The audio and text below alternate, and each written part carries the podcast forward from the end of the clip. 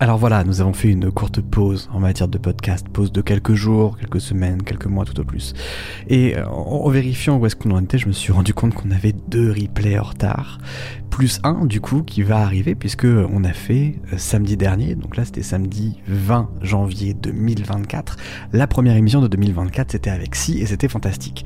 Donc euh, eh ben on s'y remet, qu'est-ce que vous voulez que je vous dise? Voilà, pas d'intro, rien de tout ça, juste si vous voulez vous tenir informé des prochaines sorties et des prochains lives rejoignez la page Instagram si c'est pas déjà fait. C'est les nouilles rampantes. Vous tapez les nouilles rampantes sur Instagram, a priori on n'est pas 40, vous devriez nous trouver très vite. On est celui avec euh, le petit œil bizarre et que normalement, si on a bien fait notre travail, vous commencez à voir dans vos rêves. En tout cas, lui, il vous voit dans les siens.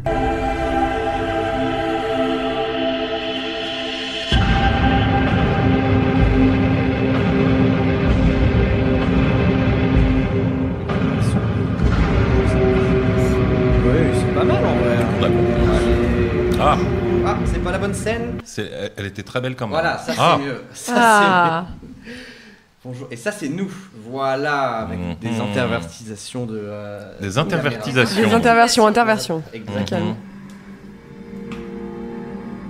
On a remis la musique originelle. Oui, je vous ai pas mis le chat. Le chat, le chat, les le amis. Chat. C'est très très fort, pardon, très très très fort. Voilà. Ok. C'est à la hauteur de notre amour.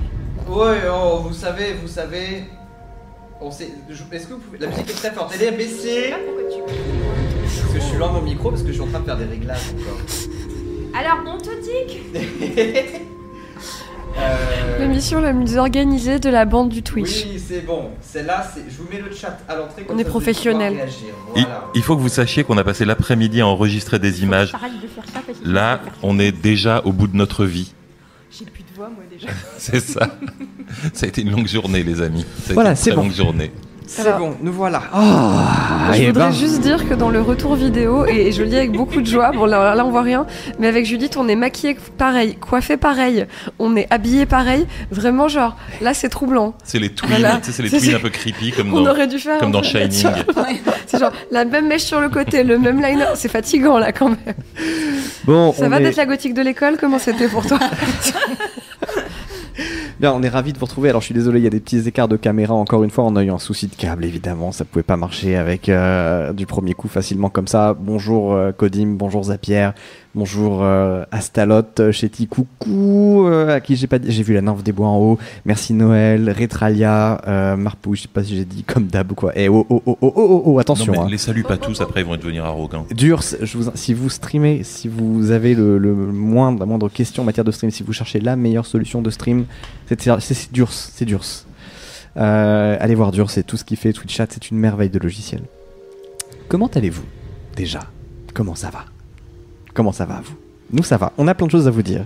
Boulet, est-ce que tu veux raconter ce qu'on a fait cet après-midi alors cet après-midi, on a bossé euh, sur des enregistrements, c'est-à-dire que nos histoires, il y a des gens qui ont râlé comme quoi que euh, on parlerait trop, que c'est pas bien enregistré parce que Clara, elle a un téléphone dans ses chiottes quand elle enregistre les histoires, que Chéri Crime, elle a un chat qui fait tomber de la vaisselle en arrière-plan, et on s'est dit pourquoi qu'on viendrait pas au studio pour enregistrer tout bien proprement avec un bel habillage sonore que Thomas va faire au lieu de manger, dormir et, faire l'amour. Il va se consacrer uniquement à du montage. Oh J'ai pas entendu. Non, rien. J'ai pas compris. Il va faire des crêpes, faire des crêpes. C'est la Bretagne, tout ça, les crêpes. Rien compris. Et, euh, et donc, euh, donc voilà, on va vous refaire les épisodes euh, proprement, avec un nouvel habillage sonore, avec nos voix bien enregistrées et montées de manière à ce qu'il n'y ait plus les petits E, les hésitations, les bafouillages. Chéri Crime, tu veux m'interrompre? Je vois que tu veux m'interrompre. C'est pas les épisodes qu'on refait, du coup, on, partage les histoires. Les histoires. les histoires individuelles, pardon. Exactement. Les euh, commentateurs du foot, là, tu vois, avec lui en costume, elle sapée comme Jaja, et qui en plus se, dispute. Est-ce que quelqu'un, est-ce que vous pouvez regarder cette merveille On va être censuré, on va être censuré, Chéri Crime. C'est pas mon téton, hein, c'est un pins. Oui. C'est pas mis en valeur avec la caméra, mais promis, la prochaine fois, il y aura deux caméras. Merci, merci Noël pour la très belle barbe. Le son, c'est vrai que chez Crime, t'es un petit peu plus basse que les autres. Je vais te remonter un petit peu. alors déjà, déjà que j'ai la caméra moche, donc en plus, si tu me laisses mon son, je vais vraiment commencer à voir que tu m'aimes moins que les autres. Tout le monde le savait déjà. Fait un podcast, tu n'as pas Moi, écouté. je ne savais pas. Euh, Je suis la dernière au courant. alors, non, on a vraiment euh, plein de trucs à vous dire. Depuis euh, la semaine dernière, je sais pas si vous l'avez vu, on a mis, on, on met un épisode par jour. Pour Halloween, jusqu'à Halloween, pour tout le mois d'octobre, vous allez avoir une nouvelle, enfin une nouvelle, une histoire qu'on a racontée dans les nouilles rampantes du lundi au vendredi jusqu'à Halloween. Et en fait, on s'est dit que cette année, pour cette saison 4 qu'on inaugure maintenant, et on, a- on est vraiment très content en plus d'accueillir Demoiselle d'horreur pour cette saison 4 pour le lancement. Tellement. C'était tellement, c'est trop trop chouette de l'avoir là. Euh, on s'est dit qu'on allait se mettre une pile et déjà vous faire le mois d'octobre qu'on avait envie de vous livrer depuis un moment, à savoir avec vraiment faire un gros événement. Et puis après, ben, on va, on, on va faire des histoires un peu en HD. Des histoires en HD remaster que vous aurez régulièrement sur la page du podcast. Je vous invite, pardon, euh, on a une autre nouvelle à vous dire par rapport à la page du podcast. Ça ne concerne pas que le podcast. Est-ce que vous pouvez aller, juste si quelqu'un peut mettre le, le lien vers le, que ce soit Apple Podcast ou Spotify euh, ou une page de podcast. Alors peut-être que vous l'aurez pas, mais il y a un truc qu'il faut que vous voyez. Voilà, et mettez juste dans la réaction si vous l'avez. On le fait, on le fait tous Voilà. en même temps. Genre, Regardez- prenez tous, regardez-le cliquez maintenant. tous sur le lien. Et, euh, et dites, dites-nous à quoi, qu'est-ce que vous voyez, qu'est-ce que vous voyez Voilà, en fait merci dans le dans le truc. Merci beaucoup Cora. C'est une expérience sociale. Cliquez tous en même temps sur le lien. Je vais cliquer sur le lien moi de moi-même pour voir si euh, si ça fonctionne. tout est tout gris sur Spotify encore. Ah peut-être qu'il a pas mis à jour parce que c'est encore un peu récent. Ah, C'est pas affiché il y a carrément pas d'image. Ah, C'est vraiment très peu impressionnant. un- c'est un échec. C'est un échec. oh non. C'est un échec total. l'image. Attendez, mais ça va peut-être falloir attendre un petit peu. Alors, du coup, On réessaye tout à l'heure, Thomas. On réessaye tout à l'heure. À la mi-temps. que- Est-ce que c'est pas moi qui ai mal validé le truc par hasard? Parce que j'ai voulu faire un, un cas un peu cool et j'étais vraiment tellement heureux. Ah oui. Je t'aurais dû dire ah non et cliquer et rien dire. Non, et après, on aurait essayé plus tard et on a... Oh, ça marche Euh, dans ce cas-là, vous pouvez aller directement. On peut peut-être mettre le lien. euh, je vais vous mettre le lien à Cast dans le dans le chat directement. Est-ce que vous pouvez le voir là? Voilà, vous allez. Je vous le mets dans le dans le chat. Je vous le mets dans le chat. Voilà, hop là, vous l'avez. Euh, ah putain, je suis logué avec Brut ici. Bon, bah écoutez. Euh, Ah, l'ABS quoi. Ouais, bah. J'aime bien parce qu'on disait, on disait cachez les logos, Bien tournez sûr. vos tasses. Non, mais là, il je suis logué, je suis logué. directement Je suis avec logué. brut officiel dans le chat. Je veux dire, au bout Voilà. d'un moment. bon, S'il allez. vous plaît, allez. Si vous êtes sur Hein l'application de podcast, quoi qu'il arrive, euh, profitez-en pour mettre un petit commentaire 5 étoiles, évidemment, pour dire ah, c'est le meilleur Voilà. podcast que j'ai jamais écouté. Vous êtes tous dessus, du coup, c'est le moment. Mettez-nous un petit commentaire avec un 5 étoiles parce que on est en train de préparer plein de trucs et on en a besoin. Oui. Grave. Et qu'en fait, ça doit devenir notre job full time à tous. Euh, On a donc il besoin faut qu'on d'argent. Voilà, il faut qu'on sorte 5 On salaires a là. besoin d'argent, Donc, s'il vous euh, plaît. s'il vous plaît. euh, Non, Là, en plus, on, on en est à voler les tasses. Tout le monde a Plus 5 sérieusement. tasses brutes dans son sac. ouais, Pas toi moi j'ai 5 tasses boulet corp j'ai pris- euh, et, euh, J'ai pris direct un portable à côté. et Demoiselle d'horreur et euh, Cherry Cream Corporations. Euh, chez moi aussi. Alors, en vrai, Crime Corporation. en vrai, de, en vrai, de vrai, euh, qu'est-ce que je voulais vous dire? Oui, euh, donc mettez 5 étoiles sur le truc. S'il vous Et plaît. en plus de ça, donc on a une toute nouvelle DA qui va être développée au fur et à mesure dans l'année. Euh, des podcasts qui vont arriver toute l'année. J'ai vu des gens qui disent oui, euh, attention, on aime bien le côté un peu schlag. Ça se voit qu'on le garde. ça, ça se voit qu'on le garde. Ça. On a commencé avec une demi-heure de retard. Qu'est-ce que vous voulez de plus? Tranquille, les amis, ça bouge pas ça. Ça c'est cool. Et, euh, et, et donc voilà, nouvelle DA. Merci Boulet encore pour le logo. Il est vraiment Merci. canon. Et, et on va décliner ça euh, tout au long de l'année. Évidemment, on a fait ça un peu à l'arrache cette semaine. Boulet s'est arraché. Moi j'ai fait les podcasts. Vous aurez d'autres histoires à, dès lundi. Et, et puis voilà. Voilà, c'est euh, c'est tout. Le logo est très cool. Merci beaucoup. Il est très cool. Non, ce c'est toi logo. qui es très cool. Une nouvelle DA mais pas un technicien pour l'install. Non, c'est pour ça qu'on veut de l'argent. C'est pour ça qu'on veut de l'argent pour avoir des pour techniciens pour Au l'install. lieu de faire des remarques, va mettre un commentaire 5 Ouais, étoiles, s'il te plaît. mets 5 étoiles sur le podcast au lieu de râler s'il te plaît. Mets 5 étoiles sur le podcast. Crée-toi un Euh, deuxième compte pour remettre 5 étoiles sur le Ouais. podcast. Merci Artemis. Merci, Siri met 5 Artemis. étoiles au podcast Les Nouilles Rampantes. Merci Artemis. Donc non, le, le truc, elle est belle la page Spotify. Merci beaucoup, c'est cool. Bon, Mais ça va arriver. beau. Mais voilà, c'était. euh, on avait envie aussi de vous remercier. Je pense qu'on peut le dire. On avait vraiment envie de vous remercier aussi pour le. euh, pour, bah, pour le soutien depuis les 3 ans. Enfin, et vraiment, c'est, on a vraiment hâte d'attaquer cette quatrième saison qui va donc être un peu spéciale. La saison de la maturité. Voilà. J'allais le dire, j'attendais un blanc pour le dire. Bim. Bim Ah, c'est la saison de la maturité. Je l'aurais dit. Mais Ah, ah. il faut se couper la parole dans ce podcast. C'est Ah comme ouais, ça que c'est ça comme marche. Oui, On- bon, une dans un ancien vite. podcast, j'ai fini par être remerciée parce que je coupais trop la parole. Donc tu vois, c'est mes war flashbacks à moi, d'accord Pas de ça ici, Et, pas de euh, ça chez nous. Ici, on est beaucoup plus cool, donc. euh, Évidemment. Très beau. Euh, Judith, merci beaucoup d'être là aussi. hein. Vraiment. Ah, Encore une Ouais. fois. Trop content. C'est la seule qui est bien élevée et qui interrompt pas, donc vous l'entendrez probablement pas. oui, c'est bon, euh, ça viendra. hein. pour- Si jamais vous me réinvitez, au bout d'un moment, je finirai. Ouais, ça fait déjà, ça fait déjà trois fois, donc au bout d'un moment, il va falloir que tu prennes un peu la confiance. Passe la seconde, passe la seconde. Je change officiellement le logo euh, du. Là, je peux le couper là? Tout à fait ce moment-là, c'est parfait. Voilà, Pour Vous aucune êtes raison. le nouveau logo a disparu. Allez. Nous avons désormais le nouveau logo officiellement et. euh, Quelle c'est émotion. C'est un peu joli. émouvant. C'est un peu émouvant. Voilà, on n'a pas fait de cérémonie ni rien, euh, mais c'est euh, le nouveau logo des nouveaux Balance une bouteille de champagne sur la C'est vrai, on aurait pu. Bam Moi, j'allais dire, on n'a pas de ruban à couper. Quelqu'un veut couper un câble Non, mais il va falloir le faire. Ne coupe pas, ne coupe pas. Il va falloir le faire. C'est le même œil, hein. c'est le même œil. Donc vous inquiétez pas si vous avez fait des fanarts, c'est le même œil. Il s'appelle Il Neneuil. s'appelle Neneuil. Non, il- non, non, on n'a pas voté pour ça. On s'appelle pas Neneuil. Bon, on moi, j'ai l'appelle pas été depuis consultée, hein. 3 ans, donc euh, au bout d'un moment. euh, Tu batailles pour quoi? Oh bah, ça fait Neneuil. Oh là, attends. C'était les bons mots, mais pas dans le bon ordre. Ça fait 3 ans qu'on l'appelle Neneuil, donc. euh, Non, on l'appelle Moi, comme j'ai ça. pas été consultée. Hein. J'ai jamais appelé comme ça. Je crois qu'il y a que nous en fait. Ah oui, il y a bah que oui, vous les deux. hein. autres- Je suis et- désolé. Oui, mais personne n'a contredit en 3 ans, c'est que c'est validé, non? Non, non. On Ok. devrait les inviter dans le chat. Bien, alors, le programme long. de ce soir. Pardon, Le mais programme de ce soir, parce qu'on a, on est à l'heure là, hein, tout va Le bien. Neneuil des nounouilles, je suis désolée. Le Ça sonne trop bien, je dis oui. Je refuse. Je refuse. Euh, Est-ce qu'on reparle des gens qui ont peur que ça soit trop pas schlag Ouais, ouais, ouais. Ah, le but, c'est que les gens aient peur. hein, donc. Merci Thomasy pour le euh, pour l'abonnement. Bien sûr, merci beaucoup, merci beaucoup. Très beau, ouais, c'est cool. Et on a évidemment, on va le décliner et tout. Là, on est évidemment à l'arrache, mais euh, on a On enregistré, on a enregistré 15 histoires cet après-midi. 15. C'est vrai 15 Ouais. histoires. Vous vous rendez compte 15 histoires que vous allez réécouter pendant euh, Le mois qui suit là.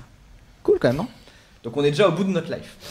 Euh, Je n'ai pas de voix. alors, ça c'est bon. J'ai les histoires dans l'ordre. comme d'habitude, j'étais en mode oh, pardon, Ok, ça c'est parfait. Ça c'est bon. pas de casque. Pardon. Ok, ça marche. Toi, ça c'est bon. Ok, euh, c'est à vous. Alors le programme de ce soir, je pense qu'il va beaucoup tourner autour des fantômes. Vous savez qu'on a toujours une espèce de thème qui se dégage sans qu'on le cherche vraiment. Toujours des, toujours, euh, des histoires qui finissent par pure sérendipité, par se ressembler. Et là, cette fois-ci, c'était les maisons hantées, les petits endroits obscurs et les esprits qui les habitent.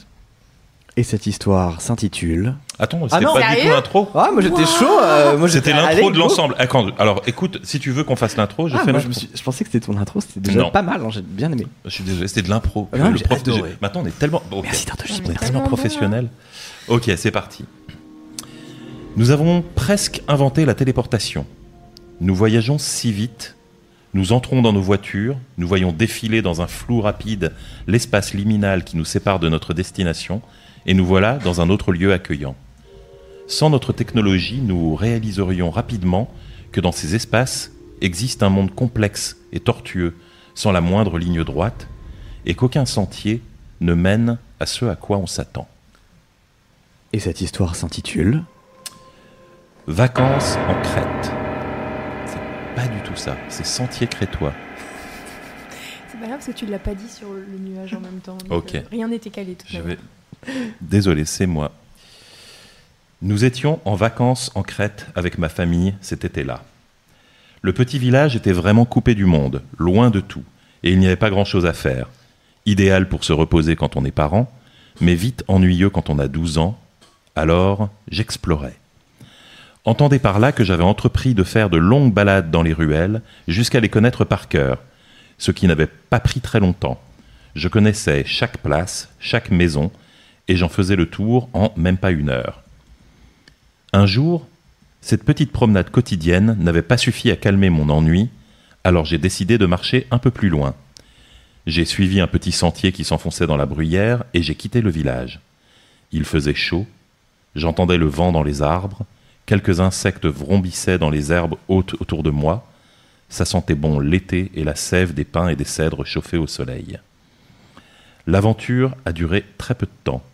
À peine 500 mètres plus loin, c'était l'autoroute, et mon sentier s'arrêtait tristement au pied du talus qui en bloquait l'accès. Qu'à cela ne tienne, je décidai de rentrer au village et de tenter un autre chemin.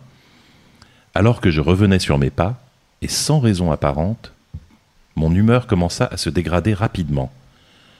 Je sentais une angoisse sourde monter en moi, comme une inquiétude sans objet particulier. Je me sentais soudain extrêmement seul. J'avais hâte d'arriver au village. Le soleil tapait fort, mais le chemin était court, et j'ai rapidement vu les premières maisons. Le silence me frappa.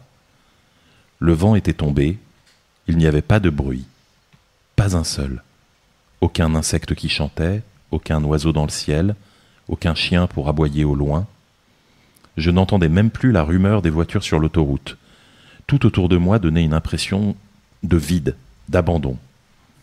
J'ai commencé à marcher dans les ruelles en cherchant un endroit un peu joli où m'asseoir cinq minutes pour me reposer et laisser passer ce mauvais feeling, mais très vite, j'ai réalisé que je ne reconnaissais pas les bâtiments, ni les places.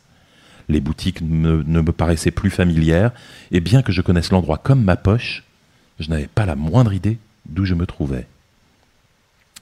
Mon stress commençait doucement à se changer en panique.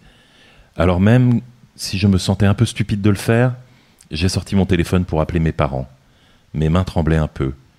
L'appel échoua immédiatement. En décollant l'appareil de mon oreille, j'ai réalisé que je n'avais pas de réseau, pas de données mobiles, pas de 4G, alors que ça avait marché sans aucun problème toute la semaine. J'ai regardé tout autour de moi. Rien ne bougeait. J'avais l'impression d'entendre les battements de mon cœur tellement le silence était pesant.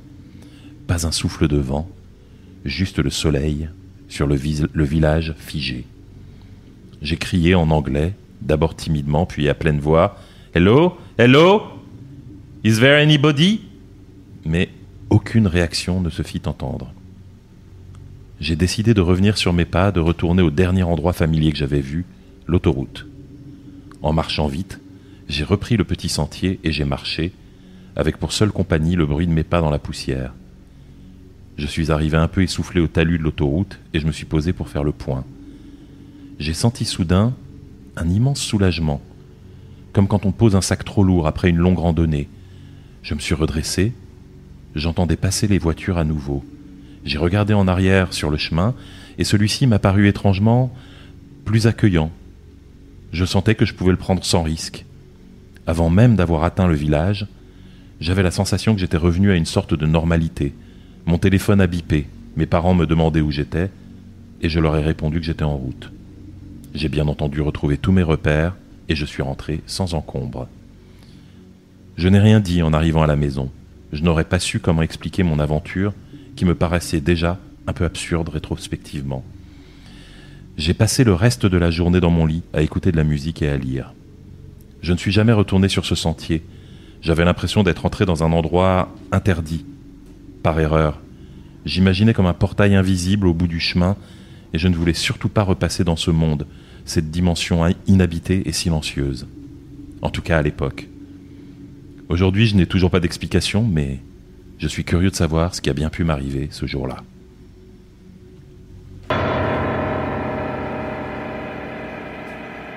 Est-ce que vous avez eu le dong, vous? Est-ce qu'il y a eu le dong? Est-ce qu'il y a eu le dong Moi, j'ai pas entendu le dong. Mais est-ce que vous l'avez eu, vous? C'est la vraie question. Oui, oui, ah, vous l'avez eu. Donc, on a un petit souci de retour, écoutez. Ça va. Donc vous avez le dong. donc, tout va bien. Pas la première fois que ça arrive. Euh, voilà, une petite histoire euh, champêtre dans la vallée. Oh, oh. c'est voilà, forcément. Il en faut toujours. euh, Judith, comment ça va? Ça va, euh, ma foi, encore mieux maintenant que les histoires ont commencé. Ouais. Elle avait hâte. Elle avait hâte. Oh, ça, c'est la. Oh elle est professionnelle. Ah ouais, parce elle. que ici, la professionnalité. La, professionnalité. tu vois On a bien fait de l'inviter. C'est contagieux. Ouais. Oh, moi j'ai peur que ça soit moins schlag qu'avant. Oui, oui, bien sûr. ça serait dommage. Évidemment.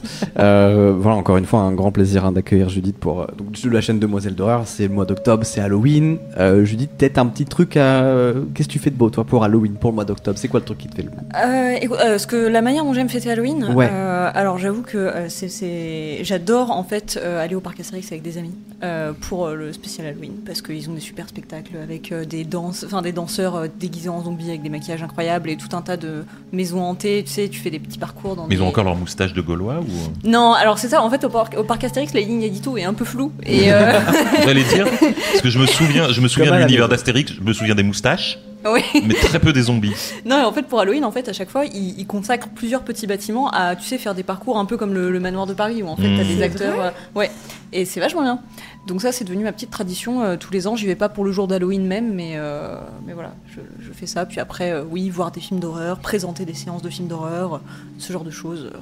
Et est-ce que je peux en profiter juste pour dire, euh, pour parler un peu d'une petite actualité Ah bah, je t'en supplie, je Juste, fais ça comme- pendant que je change le logo de place. Comme pour l'instant, euh, ma chaîne elle est un petit peu en pause, même si j'espère bientôt reprendre l'activité dessus. Euh, mon activité principale en ce moment c'est euh, écran large et écran large en ce moment on a une cagnotte euh, pour nous aider à faire vivre le site et à le relancer. Donc si jamais vous voulez faire un tour sur la cagnotte d'écran large, ce serait trop bien. Si quelqu'un va mettre le lien, merci beaucoup Père Founet, merci beaucoup, merci beaucoup Merci pour le follow, pour le sub et- évidemment. Je change le logo de place suite à vos nombreuses remarques du nombre 1 que il est sur la tête de Judith et c'est très vrai. Euh, J'aime On bien. peut le réduire un peu On aussi. peut le réduire un petit peu, on peut le réduire un, un petit peu, tout à fait. Je gérerai ça. Je vais faire ça pendant la, la deuxième histoire. Qui est donc la tienne? Ah oui, c'est vrai. Donc non, on, on va le faire après. On va le faire après. J'ai vraiment peur que ça soit plus assez schlag. Vraiment, c'est qui vraiment osé dire dommage. ça Ça J'ai vu un commentaire qui a dit, il y a un commentaire une étoile. Je mais j'ai pas lu le commentaire une étoile qui dit. euh, Commentaire, Une étoile. Ouais, qui dit ouais le podcast il est trop comme ça, pas comme ça. Donc la personne qui a dit, la personne qui a mis ce commentaire va pas être déçue ce soir. Je sais pas de quel commentaire on parle, mais euh, Ah, mais c'est pas la personne qui dit C'est du genre, ça, parle pa- trop. ça parle trop. Il y en Ah, a ça un, qui, il y en a un qui dit ça parle trop. Je suis en mode c'est un podcast. Donc du coup, je sais pas, va regarder un truc au lieu de l'écouter parce que vraiment ça devient compliqué. Vraiment, toutes ces paroles, moi ça m'embête, euh, tous ces, tous ces mots. Arrête de faire ça, c'est contagieux, j'ai envie de le faire après. Qui peut lire toute son histoire d'horreur comme ça Pas moi, ça y est, c'est acté. C'est envisageable. C'est possible. je vous propose une deuxième histoire. Boulet. Les morts ont peu d'exigences. Ils se moquent des fleurs, ils se moquent de la météo, ils ne veulent pas de cadeaux, ne cherchent ni la gloire ni même l'attention. Ils veulent juste un petit coin où dormir tranquille et qu'on leur fiche la paix. Je peux faire cette histoire. Ah je t'en supplie. Ouais. Cette histoire s'intitule Le sanctuaire.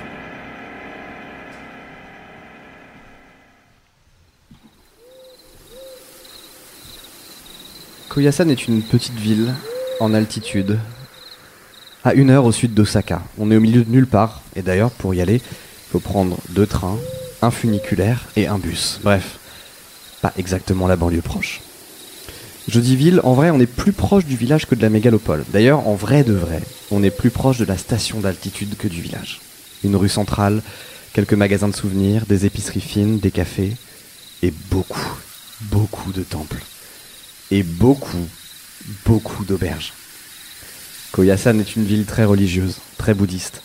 Les auberges sont des monastères où vous êtes au milieu des moines. C'est eux qui vous accueillent, qui vous aident, qui vous guident, qui vous servent. Alors, qu'on se comprenne bien, j'adore les temples, c'est très joli. Mais au bout de la rue centrale, il y a quelque chose de plus intéressant. Est-ce que vous avez déjà entendu parler de Okuno-in C'est le plus grand cimetière du Japon. 2 km de long, plus de 200 000 tombes noyées dans la forêt, dans la végétation. Et au bout, le mausolée de Kobodaishi. J'y connais pas grand chose en culture bouddhiste, par contre je m'y connais en idées stupides. Et c'est comme ça que j'ai proposé à mon ami, ça serait dommage de pas visiter le cimetière quand même. Maintenant Ouais.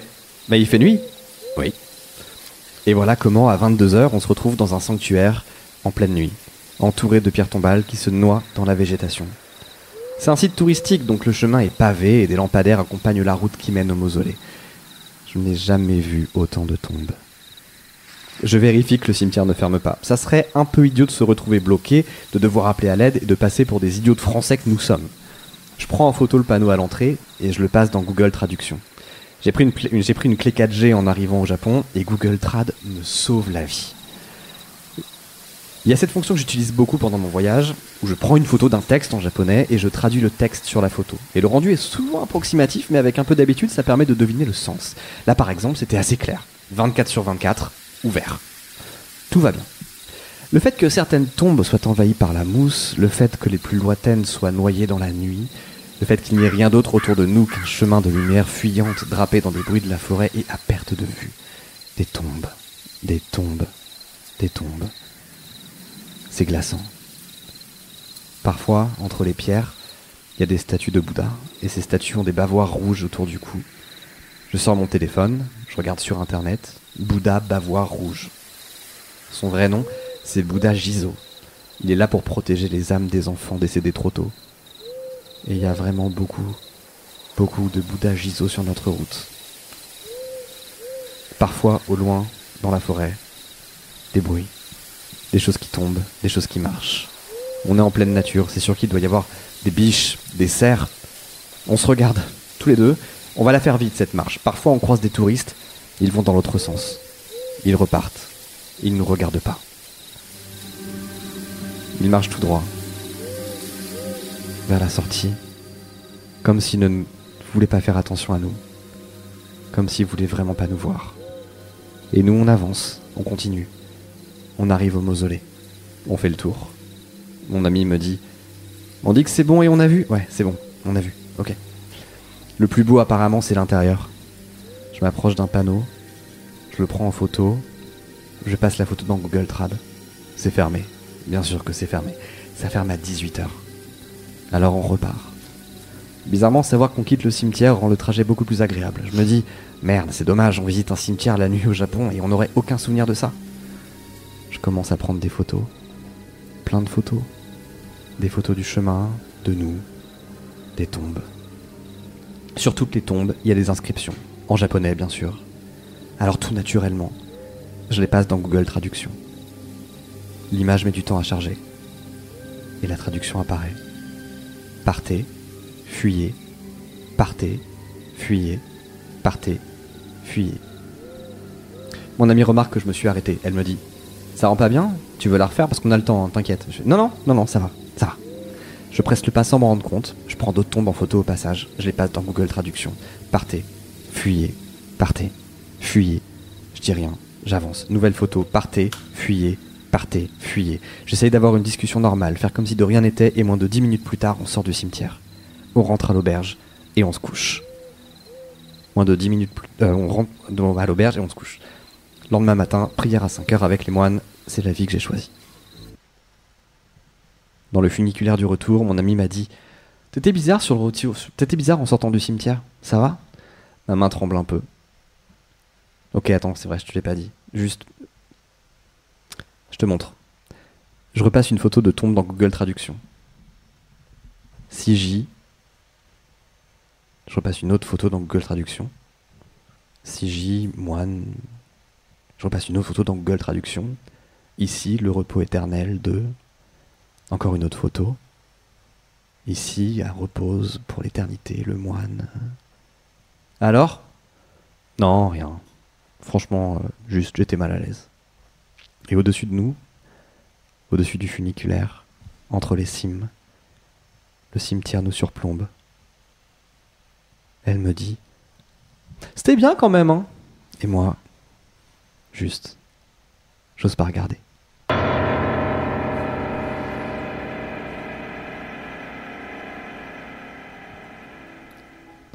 Tu fais très bien la voix de ton ami.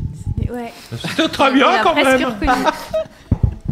C'est vrai qu'on aurait pu, si seulement cet ami avait été là, on aurait pu faire, un texte à deux voix. Clair. On aurait pu. Si- Mais bon, malheureusement, on débriefera ça. Et, euh, et voilà. Mais pour le tourisme, quoi. Voyagez, euh, renseignez-vous sur la culture locale avant de, de voyager. Merci, le guidon est très aimable de ta part. Euh, bon bah très bien, ça va? Bon, vous êtes en train de plus commenter le dong bien. que. Mais Les gens adorent que- le En fait, dong. c'est hyper frustrant parce que j'ai failli le faire à la bouche tellement ça me manque de pas l'avoir Ouais, dans nos oreilles. C'est bizarre qu'on l'ait pas. Vous savez, attends, on va faire un petit test parce que c'est pas normal que vous l'ayez pas. Tout ceci Boulet devrait très bien se passer. Est-ce que tu pourrais nous faire un don, s'il te plaît? Donc. Merci. Non, on va pas faire de test finalement. Je trouve Ok. ça euh, c'est euh, un peu rudimentaire toutes ces histoires. Je suis revenu parce que ça bug chez moi le son. Ah merde, Marpouille, désolé. On vient pour les histoires, on reste pour les dongs. C'est vrai, me meum. On dirait un titre un Je peu. Ça Vous savez ce que dong veut dire en anglais Allez vous renseigner sinon. Voilà. Une autre histoire de Google, une autre Le histoire dong de d'horreur. Boulet parfait. parfait. Merci Clem. Vous voulez le meilleur don Boulet le meilleur dong. Bien, on va dans, euh, dans quelques instants euh, enchaîner avec une autre histoire, bien sûr. Bah, je propose qu'on le Euh, fasse, oui. Enchaîne, c'est toi. Ok. C'est Je toi, mets- oui. hop, Ok. voilà. Je oh, un raid, euh, pardon, j'ai pas vu. Jerry Crime. J'ai pas eu l'info du raid, excusez-moi, pardon. Ah, c'est de Schnorr le raid. Merci de Schnorr pour le raid. Merci beaucoup, très aimable. Euh, Merci de Schnorr pour le raid. pour le C'est l'heure de raid. l'histoire de Stéphanie. Euh, Jerry Crime. Allons-y. Ça va finir mal cette histoire. hein. Est-ce que t'es prêt, Thomas? Je suis prêt. Marie-Hélène. dans une seconde. J'ai perdu mon- Marie-Hélène. Stéphanie, ça te va pas mal. J'ai pas une tête de Stéphanie. J'ai rien contre les Stéphanie. Waouh. J'ai pas une tête de Stéphanie, si. Agnès. Bon, allez. Allez, on y va. Allez, Agnès. allez, allez. Nous laissons nos empreintes sur tout ce que nous touchons. Un stylo plume connaît son propriétaire, qui l'a assoupli à force d'écrire. Une chaussure n'épouse correctement qu'un seul pied, celui de la personne qui l'a porté pendant longtemps. Le fauteuil gardera le souvenir de votre séant. Nous laissons probablement beaucoup d'autres échos infimes dans nos bagues, broches et bijoux, dans nos livres, dans nos meubles, et longtemps après notre départ, ceci résonne encore un peu de notre présence. Cette histoire s'intitule Réflexion. Ok, je m'excuse d'avance, j'ai vraiment plus de voix. J'adore faire les brocantes. Ma maison est intégralement composée d'objets chinés. Clairement, je ne définis pas mon style comme minimaliste. Vieux meubles en bois, murs recouverts de cadres anciens, bouquets de fleurs séchées sous des cloches en verre, des étagères qui débordent de livres plus vieux que mes grands-parents. Mon appartement est une boutique d'antiquités et je m'y sens trop bien.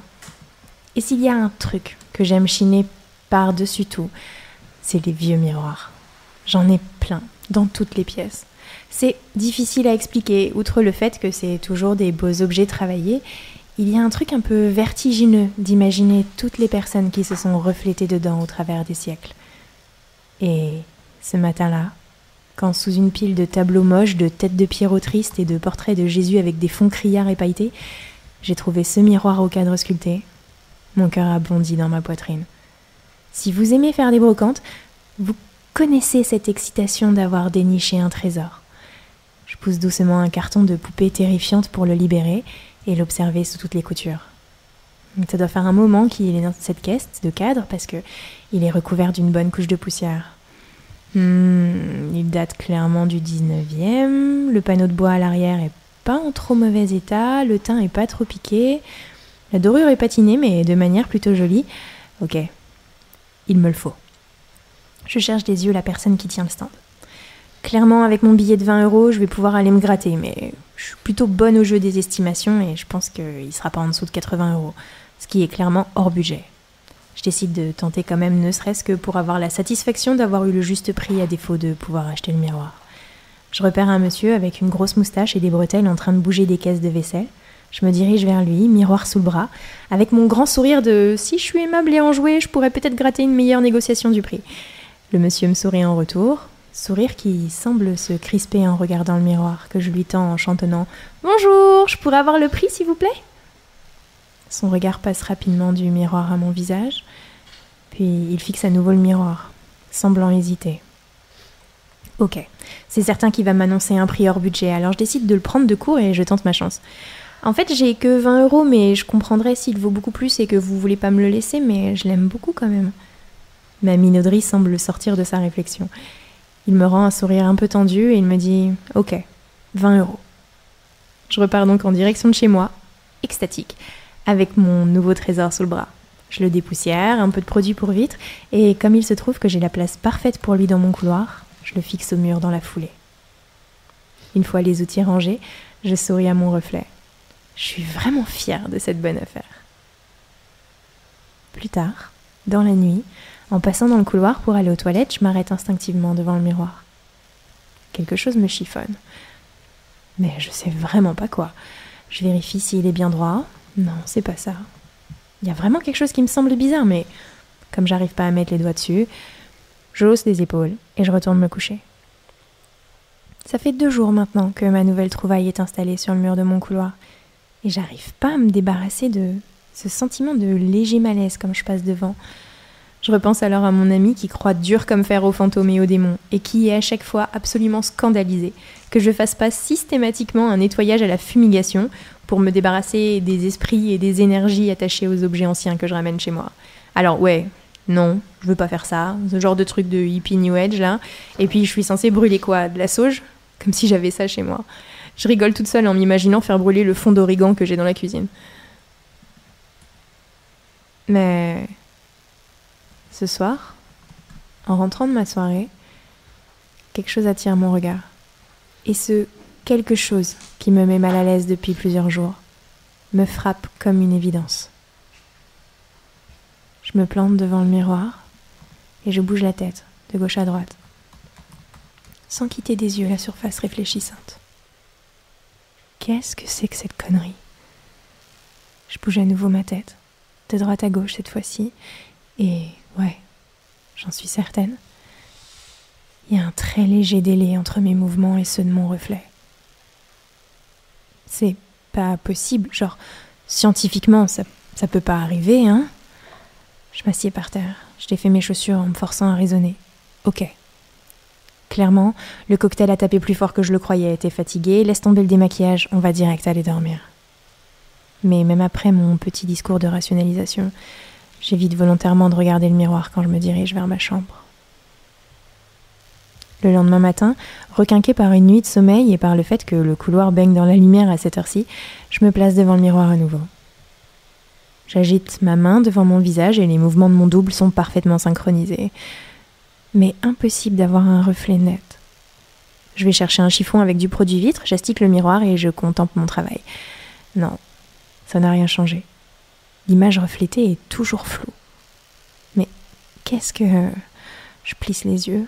Non, c'est pas ma vue, je vois le cadre doré parfaitement net, mais impossible de faire le point sur mon reflet. Le malaise de la veille revient en hérissant les poils de ma nuque. Il y a quelque chose qui va vraiment pas avec ce putain de miroir. Je suppose que j'ai une montée de panique, parce que je me sens d'un coup très lourde et mes oreilles se mettent à bourdonner. Je me sens pas bien. Je, sens que je sens que je vais faire un malaise. Ma tête se met à tourner fort. Je tends la main vers le mur pour me stabiliser et je croise mon regard dans le reflet. Une ombre vient de passer derrière moi dans le couloir. Je me retourne d'un bond, mais il n'y a personne d'autre que moi dans la pièce. Je me force à prendre une profonde respiration pour tenter de calmer mon cœur qui a apparemment décidé de sortir de ma poitrine, et aussi pour me donner le courage de regarder à nouveau dans ce putain de miroir. Je me force à lever les yeux, doucement, ce qui me demande un effort physique considérable comme mon regard se plante dans celui de mon double. L'ombre se tient derrière mon épaule gauche. Immobile, menaçante. Cette fois-ci, plus question de hurler, plus question de regarder derrière moi. Je tends les bras, mon corps entier est parcouru d'un long frisson quand mes mains atteignent le bois doré du cadre. Je le décroche lentement, évitant de toutes mes forces de regarder la surface argentée intimement persuadé que l'ombre m'y fixe toujours, intensément.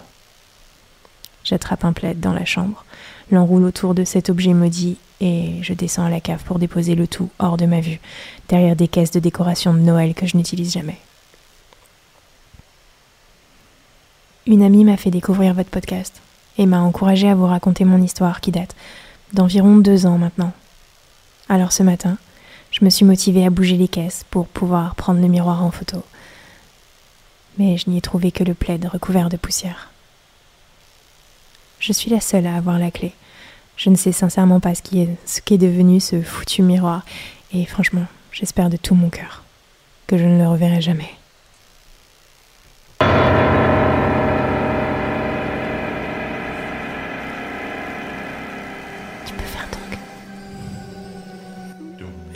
Ils ont eu. Oui, mais nous, on l'a pas. Ah oui, nous, on l'a pas. Vas-y, fais-le pour nous. Fais-le pour nous.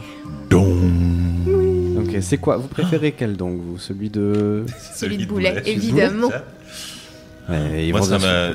Les, histoires comme ça, avec des vrais éléments surnaturels, ça me fout des frissons. Ouais. L'idée d'un brocanteur qui négocie pas. J'en étais sûre. je savais, je savais. J'ai cru que t'allais me parler de ses bretelles, mais je suis un peu déçue. Très drôles hein, avec des gens qui demandaient si on avait pensé à débrancher, rebrancher le miroir. Ouais. Est-ce que t'as mis ton miroir dans du riz? Cette espèce- Non mais les, les brocanteurs, c'est même s'il y a une maladie. Déjà, il a apporté le miroir, ce fumier. C'est là du genre. euh, Il n'y a pas de petit profit, monsieur, ok Bah justement, et franchement, le brocanteur, tu lui, il te dit qu'il y a une malédiction, il, te- il en profite pour augmenter le prix. Ah bah c'est c'est 80 euros. Ah bah il y a une malédiction, hein, ça se trouve plus ça maintenant. hein. ça vous pouvez faire tous les, vous pouvez faire tous les stands, ils vous, ils vont me montrer une image bien nette là. Oui. Là c'est pas un miroir que tout le monde a, hein, madame. Et ils les font plus comme ça maintenant. C'est terrible, mais les miroirs modernes maintenant. euh, Puis en plus, quand il y a des malédictions dans les miroirs modernes, ça tient pas plus d'un an. hein. Bah oui. non bah ça. C'est terrible. C'est l'obsolescence programmée. Bien, merci. Oh, pardon, j'ai saturé sans faire exprès. Merci Tu beaucoup. vois, je cherchais une blague à faire sur un miroir woke, mais vous avez été plus drôle. Ce matin, je me suis pris la tête avec un brocanteur. Ah, J'étais raconte, sur- s'il te plaît. j'étais- sur une brocante et, euh, et je voulais acheter euh, un, un bibelot. Et, euh, il y a un, un des brocanteurs, c'était un vieux monsieur qui était très gentil. Il me dit c'est à 20 euros. Puis le, le mec qui tenait le stand, il était au téléphone en train de s'engueuler avec quelqu'un. Et il là, oui, non, mais non, mais tu lui dis que c'est pas possible. Et tout. J'arrive et je fais. euh, Achetez, vendez. je, je lui montre, je lui montre et il me fait ouais ouais ouais ouais ouais ouais. Et je lui dis euh, vous prenez la carte. Il fait oh non pas pour 20 euros. Alors déjà j'étais là putain. Ça a changé. Et, euh, et puis il se retourne et il parle au gars au téléphone. Il fait ouais non non j'ai pas non il y a- il y, a des gens qui me disent des conneries là vache Tu La l'as violence. engueulé? T'as dit quelque chose? Ah bah je suis parti qu'est-ce que tu voulais que je fasse? Il était au téléphone il était il me tournait le dos je suis juste parti Oh, t'es gentil, parce que ouais. C'est la fin de l'histoire. Ouais, ouais, Euh, donc c'est la fin de l'histoire et euh, d'ailleurs euh, là ça va être tour de Clara c'est Bien ça? sûr, bien sûr. Je vous propose de. Qu'est-ce que j'ai fait? Parce que c'est l'histoire de Clara, je croyais que. Du coup, il te regarde toi. Est-ce que c'est le moment d'aller Ah boire oui. un verre, chérie Ah oui euh, Tu veux faire un euh, petit thé, puis tu reviens tout à Trigger, trigger warning, histoire qui grouille. Mais genre, Ouais. ça Voilà. grouille. Donc euh, les gens comme euh, aller- Cora en l'occurrence, sortez du chat. Voilà. Voilà. Et je vais aller faire un tour. Allez, vous me faites des signes quand c'est fini? Vous mettez, la, vous mettez de la musique, vous coupez le son, on met la Et petite on- fumée. Quand vous voyez la fumée du retour, vous revenez. Et, Si euh, vous avez peur des bestioles qui grouillent. Ouais, c'est ça. Moi, je comprends pas cette phobie, mais. Ouais, c'est vrai, moi. Ah bah, Non, non, non, non, non, non, non, non, c'est bon, c'est bon, c'est bon, c'est bon, on n'a pas besoin d'explication de texte. Mais c'est gentil d'avoir euh, C'était une voulu provoque faire de la gratuite, je suis pédagogie vraiment désolé. quand même. Je suis vraiment désolé, j'ai honte de moi. ça va être sur la Tu psychose sais- générale du. Maintenant que Shuriken est parti, tu sais que dans l'appart là, euh, il y a... j'ai appris que les, les araignées, les folk. Parce que vous savez, là on est en automne, il y a les tégénères, il y a les europsis qui sortent, et vous avez des petites. a- Donc ça, c'est des araignées moches dégueulasses. Et euh, enfin, pardon, on avait dit pas le physique, mais. Et et il y a des petites araignées, les folk, là, les daddy long legs, Ah oui qui sont toutes mignonnes, qui ont l'air hyper fragiles. Et bah j'ai appris que ça, ça baisait les tégénères. Ouais. En un contre un, les tégénères, elles ont aucune chance. Comme quoi, la petite bête qui mange pas la grosse, si Eh elle a ben des si. grandes pattes, ça compte pas. si elle a des grandes. C'est l'inverse.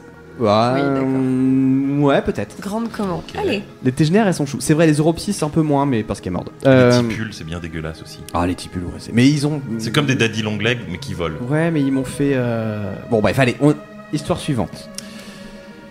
L'homme contre la nature, l'homme avec un grand H, l'humain contre la nature. On les aime pas, les petits intrus, ceux qui grouillent, ceux qui rampent, ceux qui vrombissent et qui piquent et qui grattent. Pour qui se prennent-ils à envahir notre maison? Notre maison? Savez-vous que sur l'ensemble de la biomasse animale sur Terre, 46% sont des arthropodes? Derrière arrivent les poissons, les méduses, les vers, les mollusques. Les humains nous représentons 3,32% de la biomasse terrestre. La maison, c'est la leur.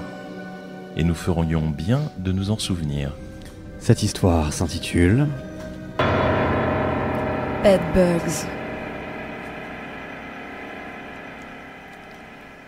Tout le monde en parle.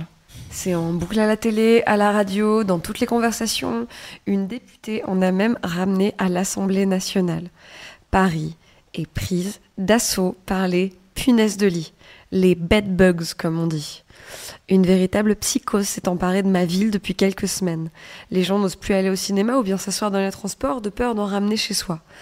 Et malheur à celui qui en ramènera jusqu'à la maison, à celui qui ramènera chez lui le maudit parasite. Parce que la bestiole, bah, elle se planque dans ton matelas, elle commence sa petite pondaison peinarde, elle prend ses aises et c'est infernal à déloger. Ça se propage et surtout, et surtout, et surtout, son dîner, eh ben c'est toi. Le cauchemar est total, ça s'installe, ça se reproduit et ça te mange. C'est un océan de sang et de larmes et c'est impossible de s'en débarrasser. alors comme tous les Parisiens, je suis sur mes gardes. Un peu parano, je scrute les gens, mes meubles, mes bras, j'ai l'impression de ressentir une piqûre toutes les 10 minutes. Oh Sérieux les gars, déjà qu'on vient de se taper trois ans de Covid, vraiment là, l'invasion des bestioles suceuses de sang, c'est quoi la suite? Des rats gros comme des chiens, le soleil qui donne le cancer, et puis quoi encore? Ça va là la violence. Bon, déjà que toute ma vie, toute ma vie, j'ai pourchassé... Toute ma vie, j'ai pourchassé le moindre insecte, la moindre bestiole, je hais les petites bêtes tant et si bien que je possède tous les anti-rampants, toutes les poudres, tous les insecticides, tout y est passé. Mon appartement est littéralement truffé de substances mortelles pour les nuisibles. Chaque plainte, chaque recoin, rien ne peut survivre plus de quelques mètres. Entre les papiers collants, les petites gelées empoisonnées, les vaporisateurs, je hais les insectes, je hais les insectes. L'autre jour, un exterminateur est passé pour faire une visite de contrôle dans l'immeuble et il m'a un peu engueulé. Il a dit qu'à force de surprotéger mon appartement, j'allais juste créer des sous-espèces plus résistantes. Du coup, pour être bien bien sûr que ça continue à fonctionner, eh ben, j'augmente les doses à chaque fois. Eh, les bestioles là, elles savent pas à qui elles ont affaire. bon, euh, je suis en train de m'énerver euh, toute seule là sur mon canapé, euh, voilà, comme si comme si j'étais submergée d'informations. Je suis tellement crispée que ma nuque me fait un mal de chien. Alors, euh, je, vais voir si j'ai un patch chauffant quelque part qui traîne dans la salle de bain. bon, c'est pas dans la petite boîte à pharmacie qui est au-dessus de la machine à laver. Attends, attends, j'ai une sorte de pommade pour les entorses, peut-être dans la cuisine. Alors que je tourne les talons, j'entends un bruissement très perceptible derrière moi. On dirait que ça vient de sous la baignoire. Étrange. J'éteins la lumière en quittant la pièce. En traversant le salon, le bruissement semble s'intensifier. Ça bruisse. C'est bizarre. Ça doit être le voisin qui fait tourner une machine à laver à 22h. Les gens n'ont vraiment aucune éducation. Le bruissement devient de plus en plus fort. On dirait presque un vrombissement, je comprends pas bien. Je, je crois percevoir un tremblement, une vibration. Oh là là, bah écoute, si la machine du voisin du dessus n'est pas terminée d'ici 5 minutes, vraiment, j'appelle les flics pour tapage là, je vais pas me laisser faire. La vibration s'intensifie. Le bruissement est de plus en plus présent. Puis, euh, j'aperçois une tache noire du coin de l'œil. Je pousse un cri et je me précipite sous l'évier pour attraper la bombe insecticide. Et, là, en ouvrant le petit cabinet, une, autre tache noire sort de derrière les produits ménagers et elle me passe entre les pieds, mais vraiment trop rapidement pour que je puisse l'atteindre avec la bombe, celle que je tiens dans la main. Et, mes lunettes sont sur mon bureau, il me faut absolument pour comprendre ce qui est en train de se passer. Toujours la bombe à la main, je cours à grandes enjambées jusqu'au salon. Les, les, lunettes sont comme prévu posées sur le coin du grand panneau qui me sert de bureau. Je les saisis rapidement et je les pose sur mon nez. Et là, L'espace d'une seconde, le temps s'arrête. Je vois des nuées de petites taches noires, d'insectes impossibles à reconnaître avec une sorte d'abdomen brillant légèrement vert avec six pattes de la taille d'un pouce qui sortent de chaque placard, de chaque porte, de chaque renfoncement, de chaque canalisation et qui convergent vers le salon. Il y en a des dizaines et des dizaines, je ne peux même plus les compter. Sans même m'en rendre compte, j'ai sauté sur le bureau et je suis désormais en boule accroupie, incapable de réfléchir et tenant toujours ma bombe insecticide à la main. Mon téléphone, lui, est resté dans la cuisine. Les insectes sont de plus en plus nombreux. Peut-être que si je ne bouge pas, peut-être que si je ne fais aucun bruit, ils ne se rendront pas compte que je suis là.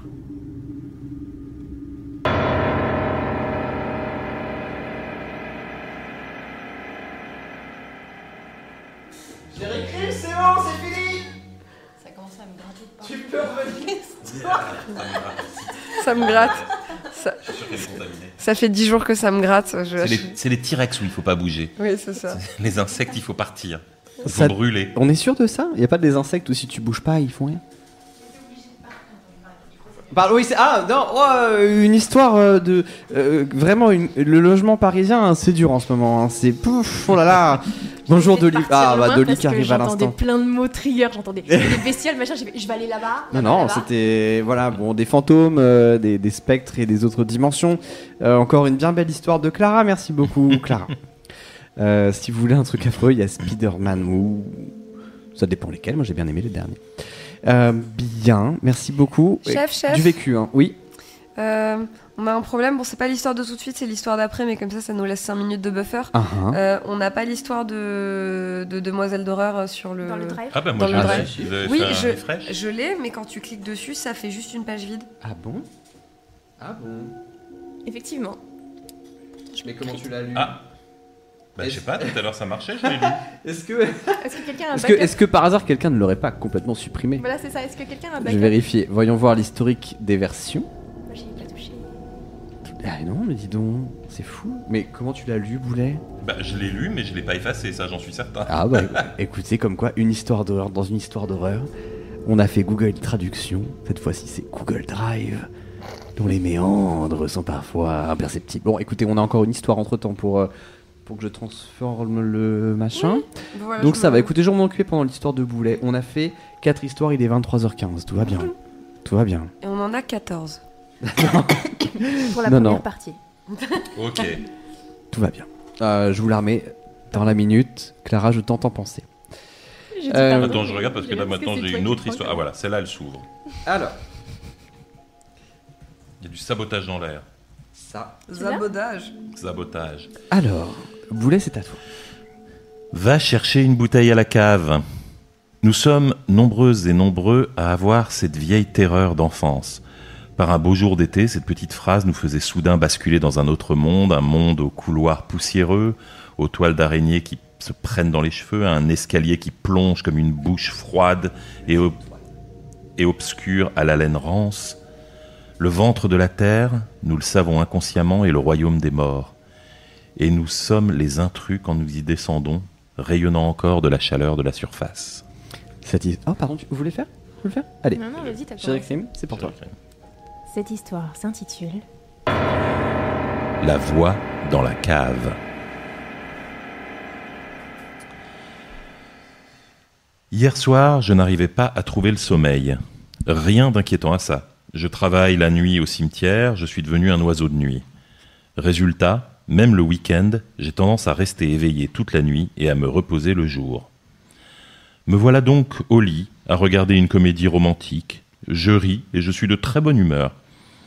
Alors je décide de m'octroyer un petit plaisir, je vais me servir un petit verre à la cave. Pour expliquer plus clairement, j'ai passé beaucoup de temps à aménager le sous-sol de ma maison pour en faire le repère le plus confortable possible, et le bar est en bas. J'y ai passé des nuits entières, tout seul ou avec des copains, et il ne s'est jamais passé quoi que ce soit d'étrange ou d'inquiétant. C'est au contraire un appartement complet et probablement la partie la plus accueillante de la maison. Je dis tout ça pour dire que je n'avais absolument aucune pensée macabre ou morbide en, descendant l'escalier. Mon état d'esprit était littéralement à des kilomètres de là. Je descends donc l'escalier en riant encore de bon cœur du film. Je passe derrière le bar, je me sers un verre et je me dirige à nouveau vers l'escalier. Je n'ai pas encore posé un pied sur le palier du rez-de-chaussée quand tout à coup, Hé La voix venait d'en bas, du milieu de la pièce que je venais d'éteindre. C'était une voix grave, une voix d'homme dans sa cinquantaine, si tant est qu'on puisse en juger sur une seule syllabe. Je sais que la maison est vide, je sais que je suis seul. Et soudain, je suis terrifié à m'en chier dessus. J'ai les yeux rivés sur l'obscurité, mais rien ne bouge et personne ne parle. Je pète un plomb, je saute quasiment les dernières marches en une seule enjambée et je claque la porte derrière moi. Je suis contre la porte et mon cœur bat la chamade. Je me demande si j'ai rêvé. Est-ce que j'imagine des trucs? Mais tandis que je me pose la question, la voix reprend. Je l'entends étouffée derrière le panneau de bois. Je ne comprends pas ce qu'elle me dit, mais à son intonation, ça ressemble à une question, suivie de plusieurs phrases. La question semblait être Mais où tu vas? La suite, j'en ai aucune idée, parce que j'ai immédiatement reculé de plusieurs proies, de plusieurs pas, en proie à une panique totale. Je suis en plein rush d'adrénaline en train de penser Putain, merde, il y a quelqu'un dans ma cave, quelqu'un est entré dans ma maison. Je cours dans la pièce d'à côté et j'attrape une lampe torche et ma bonne vieille batte de baseball et je me dirige à nouveau vers le sous-sol. J'ouvre la porte. Silence. Juste le silence. Prudemment, je descends et j'entreprends d'allumer toutes les pièces une à une, prêt à défoncer le crâne de tout SDF qui se serait aventuré là. Désolé pour les SDF. Mais rien. Le moindre recoin, la moindre alcôve, j'ai tout vérifié, il n'y a absolument rien d'autre que moi et mon gros cul en panique totale dans ce putain de sous-sol.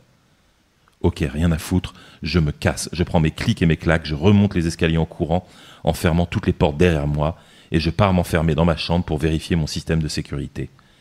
Je passe l'heure suivante, en mode gestion de crise, à regarder en boucle les vidéos de surveillance, où on me voit juste descendre seul dans la pièce, revenir en mode taré de l'enfer une minute plus tard en train de brandir une, balle une batte de baseball. C'était hier soir. Cet après-midi, je suis redescendu, toujours avec ma batte, à la recherche du moindre indice d'une personne intruse, mais je n'ai rien trouvé, ni personne. Je suis juste resté planté là, à m'interroger sur mon état de santé mentale. Je sais ce que j'ai entendu, le gars parlait fort et s'adressait directement à moi. Même à travers la porte, je l'entendais me parler depuis le bas des escaliers, il avait l'air de vouloir engager la conversation. J'habite dans un quartier sûr et il n'y a jamais eu de cambriolage dans le coin depuis que j'y habite. Je suis arrivé il y a 15 ans. Est-ce que ce genre de choses arrive comme ça, sans prévenir, ou est-ce que je suis juste en train de devenir cinglé? Je ne sais pas quoi faire. Suite à ce témoignage Reddit, l'auteur a ajouté des mises à jour. Mise à jour. C'est arrivé à 1h50. À l'heure qu'il est, je crois que j'ai assisté à un phénomène paranormal et je pense que je vais tenter de redescendre ce soir à la même heure et de reproduire exactement la chaîne d'action qui avait conduit à cette rencontre pour voir ce qui se passe.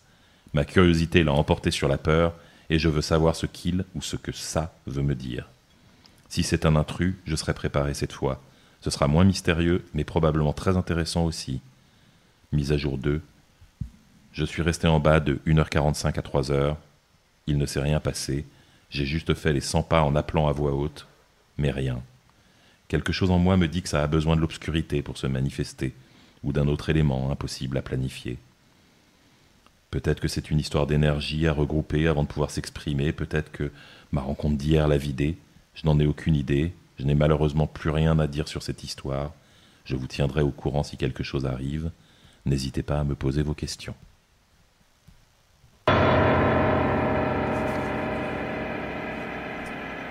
sans surprise, un témoignage.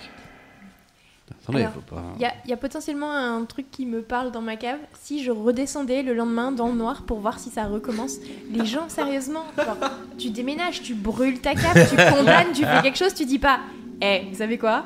J'y retourne. J'y reviens. Ça se trouve, c'est pas méchant. Ça se trouve, c'est pas méchant. Ah, Je pense que c'est de la sélection naturelle, hein, vraiment. À un stade Ouais. Tu vois Moi, je me ferais sélectionner direct. Mais pour partir de la vie. Hmm. Euh, je condamne la porte et je fais. Hmm, c'est dommage, j'avais une cave avant. bon, de toute façon, on s'en servait pas, c'était un peu humide. Ça servait à pas grand chose. C'est. Je sais pas, ouais, je sais pas, parce que dans le folklore des fantômes, c'est quand même qu'ils restent sur Terre parce qu'ils ont eu un problème non résolu ou une mort violente ou un truc comme ça. Donc l'idée, c'est que le fantôme soit sympa, c'est un petit peu du genre quel est ton, ton truc irrésolu? Oh, je voulais boire un verre avec un copain. Mais tu vois, c'est là qu'on a besoin d'un Julien Courbet des morts. Ouais. Tu sais, tu trinques et puis il boit son petit verre et il fait Ah, on est bien. Puis il disparaît, t'as le verre qui tombe. Ça serait super. voilà, puis tu fais Bon, bah voilà une affaire rondement menée. Euh, merci, euh, merci Cora pour, euh, pour toutes les explications et notamment pour les podcasts. Hein. je rappelle juste vite fait que on met pendant tout le mois d'octobre une histoire en HD remaster. Donc ça veut dire qu'on l'a réenregistré, qu'on a mis plein d'ambiances sonores du lundi au vendredi. Donc ça va être Ardos. Et, et puis voilà, et mettez, mettez, une, mettez une petite note. Voilà, c'est tout ce que je voulais vous dire. Et suivez sur Instagram aussi parce que parce que on poste régulièrement maintenant. Exactement, tout à fait. Par exemple, vous n'avez pas eu de photos sur l'histoire tout à l'heure euh, au Japon. Et eh ben, vous aurez les photos sur Instagram. Ah bon, il y a des photos, Thomas Peut-être. Peut-être que je me le suis procuré par l'intermédiaire de la personne qui a fait le voyage et qui m'a envoyé son histoire. Mhm. vous verrez. Peut-être, on verra ça pour le débrief. En tout cas, le texte, il est revenu. Et oui, bah pas. Allez comprendre comment. C'est magique. Euh, merci Alice. Merci Alice. Bonjour Alice, euh, évidemment. Alice euh, qui est venue dormir chez moi et dont le camarade a dessiné une énorme bite sur un, tableau blanc que j'ai chez moi. C'était Pardon, c'était ouais, mais je... anecdote. Est-ce que ça aussi ça sera Est-ce que ça aussi ça sera sur Instagram Ça sera en photo, sur Instagram. Et, du coup en Google Trad, qu'est-ce que ça donne Ça donne. Euh... Il a dessiné un énorme rythme sur le. Clara, ça donne partez, fuyez en général. Allez, histoire suivante. Tout à l'heure, on parlait de ces objets qui nous ont accompagnés, qui se sont imprégnés de nous jusqu'à avoir une personnalité à part entière. La question, se souviennent-ils de nous, est finalement peu importante. La vraie question serait plutôt, est-ce qu'ils nous en veulent? Cette histoire s'intitule Le déménagement.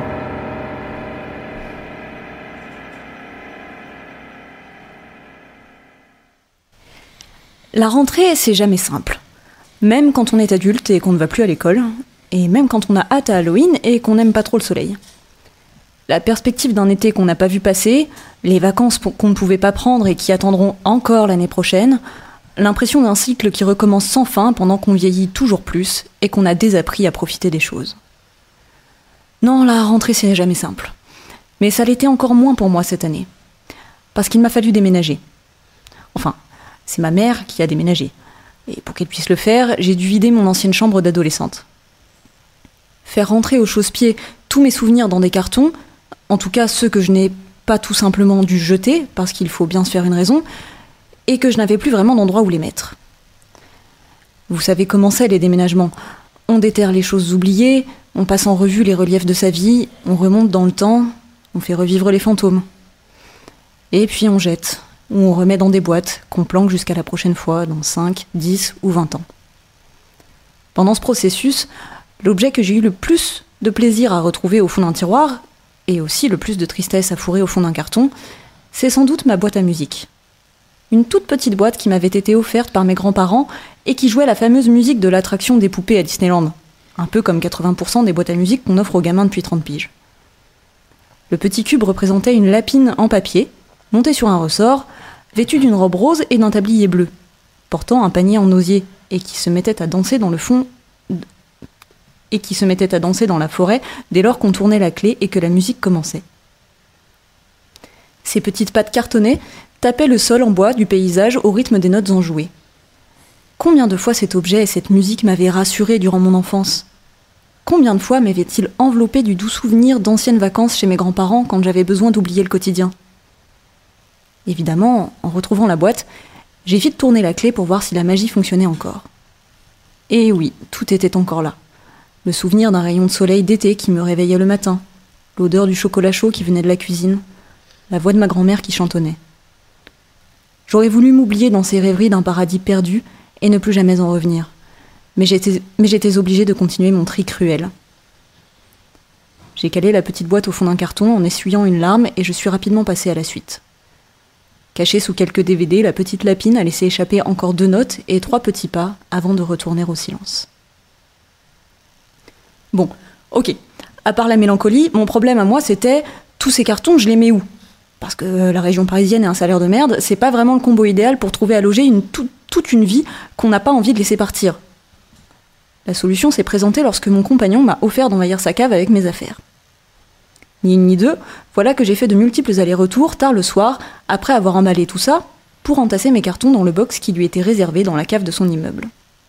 Pas de chance, il était absent à ce moment-là et il m'a fallu le faire seul. Mais à part pour mes bras, l'idée ne me dérange pas trop. Personne ne descend jamais à la cave le soir et une fois que j'y aurai amené toutes mes affaires, je n'ai qu'à mettre de la bonne musique et prendre mon temps et prendre mon temps pour construire une jolie petite pyramide de carton dans le box. Personne n'allait me déranger et surtout, moi je n'allais déranger personne. La nuit tombée, je commence donc mon affaire. Dans le vieux couloir de briques le long duquel sont alignées les portes en bois des boxes des habitants de l'immeuble, je mets en vrac tout ce que je vais devoir faire rentrer dans quelques mètres carrés. Seul bémol, la lumière de la cave s'éteint automatiquement toutes les 5 minutes, et l'interrupteur est loin du box. Il va donc falloir que j'y retourne souvent pour rallumer l'ampoule. Pour m'éviter de me retrouver à chaque fois dans le noir complet en attendant d'atteindre le bouton, Je décide de laisser la torche de mon portable allumée, comme une veilleuse. Je m'attelle donc à la tâche de mon... en... Je m'attelle donc à la tâche en mode plein phare, une playlist des plus grands tubes d'ABBA lancés sur Spotify. Je commence par les cartons de livres les plus lourds.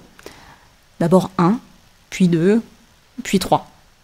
Impression que la cave se remplit, mais que le couloir, lui, ne désemplit pas et que je n'aurai jamais fini avant le matin. Comme prévu, au bout de quelques minutes, la lumière s'éteint, alors que retentit le refrain de Dancing Queen. Dans le couloir inondé de la lumière blanchâtre de mon portable, qui dessine des ombres expressionnistes sur les murs de briques, je me dirige vers l'interrupteur, en évitant de trop regarder l'autre extrémité du sous-sol totalement plongé dans le noir. La lumière allumée, je reprends mon activité. Les cartons de livres terminés, je passe enfin à ceux qui contiennent tout et n'importe quoi, allant du matériel de peinture à de vieilles VHS ou d'autres souvenirs, comme ma petite boîte à musique. La lumière s'éteint encore. Je me dirige vers l'interrupteur en dansant et en faisant du lip-sync sur Waterloo. L'ombre de ma silhouette qui s'agite est projetée en contre-plongée sur les murs par la torche de mon téléphone. C'est devenu ma petite routine de la nuit, qui me guérit un peu de ma peur du noir et de la tristesse du déménagement. Un peu trop confiante cette fois-ci, je manque quand même de m'écraser au sol en n'ayant pas vu le carton qui me barrait la route. Je bascule vers l'avant et je me rattrape pile sur l'interrupteur que j'enclenche par la même occasion. Plus de peur que de mal, je retourne vers le box. Au moment où je passe à l'étage supérieur de ma pyramide, avec les cartons les plus légers, ceux de vêtements et de peluches, je commence à me presser davantage. C'est bientôt la fin et j'ai furieusement envie d'aller dormir. Ces cartons de peluche me font culpabiliser. Culpabiliser d'enfermer ses amis de fourrure dans une cave sombre, et aussi culpabiliser de n'avoir pas su me séparer de ces artefacts de mon enfance, malgré les remontrances de ma mère. Mais passons, ce qui est fait est fait, et le verdict, c'est que je les garde. Plus que cinq cartons, plus que quatre, plus que trois. La lumière s'éteint encore.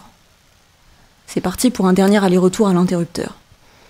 Sauf que cette fois-ci, à peine ai-je mis un pied en dehors du box et admiré une dernière fois ma silhouette déformée sur le mur dans le halo blanc, la torche de mon téléphone s'éteint. Et la musique avec, au beau milieu de ma mamilla. La batterie a lâché, bien évidemment. Comment ai-je pu oublier de garder un œil là-dessus? Pourtant, je ne me retrouve pas dans le silence total. Une petite mélodie prend le relais sur la chanson. Ce sont les petites notes de ma boîte à musique qui tintent faiblement au fond d'un carton. J'entends les mêmes petits tap-tap des pattes de papier de la lapine. On dirait qu'elle m'encourage et essaye de me rassurer comme quand j'étais petite. Mais dans le noir complet d'un sous-sol où personne ne sait que je me trouve, et dont la sortie me semble tout à coup très loin, j'ai pour la première fois du mal à trouver cette musique rassurante. Comment a-t-elle été déclenchée? Est-ce qu'elle est cassée? Ou est-ce que c'est moi qui l'imagine? Elle est si faible et étouffée et je suis si fatiguée. Tout ça, c'est sans doute que dans ma tête. Pourtant, alors que j'avance à tâtons dans le couloir pour atteindre l'interrupteur dont la lueur, orange est un point au loin, la musique se fait distincte, de plus en plus distincte et de plus en plus forte. À chaque pas, elle semble m'envelopper davantage et même me suivre tout comme les pas de la lapine d'ailleurs. Ces petits pieds de papier semblent de plus en plus lourds et de plus en plus puissants. Je commence à avancer plus vite, je veux que tout s'arrête dès que j'aurai appuyé sur l'interrupteur. Alors que la musique commence à me faire mal aux oreilles tant elle est forte, je me mets à courir. Mais je n'apprends pas de mes erreurs et je me prends les pieds dans le, dernier carton au milieu du couloir, celui des peluches que je n'ai pas eu le cœur de jeter. Je m'étale de tout mon long sur le, béton, cerné par le noir complet et par, et par les pas dansants qui résonnent toujours plus fort et toujours plus près de moi, comme si la lapine était désormais juste à côté et qu'elle se trouvait et qu'elle était énorme.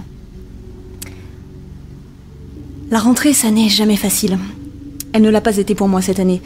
Il a fallu que je dise au revoir à mon ancienne vie et je crois qu'en fait, je n'y suis tout simplement pas arrivée. Et puis la rentrée n'a pas été facile non plus pour mon compagnon, qui voulait me prêter sa cave pour ranger mes cartons.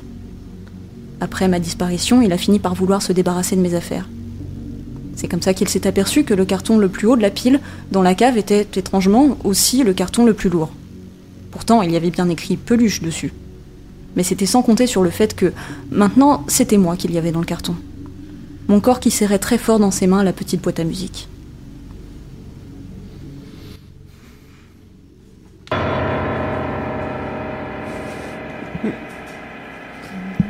Allez, une petite berceuse pour aller avec.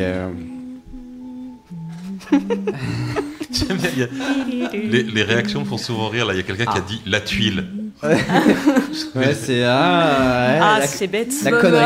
La connerie. Pas de bol, ça. ça Parce que c'est que de nous tout de même. Ouais. Peut tomber sur n'importe qui.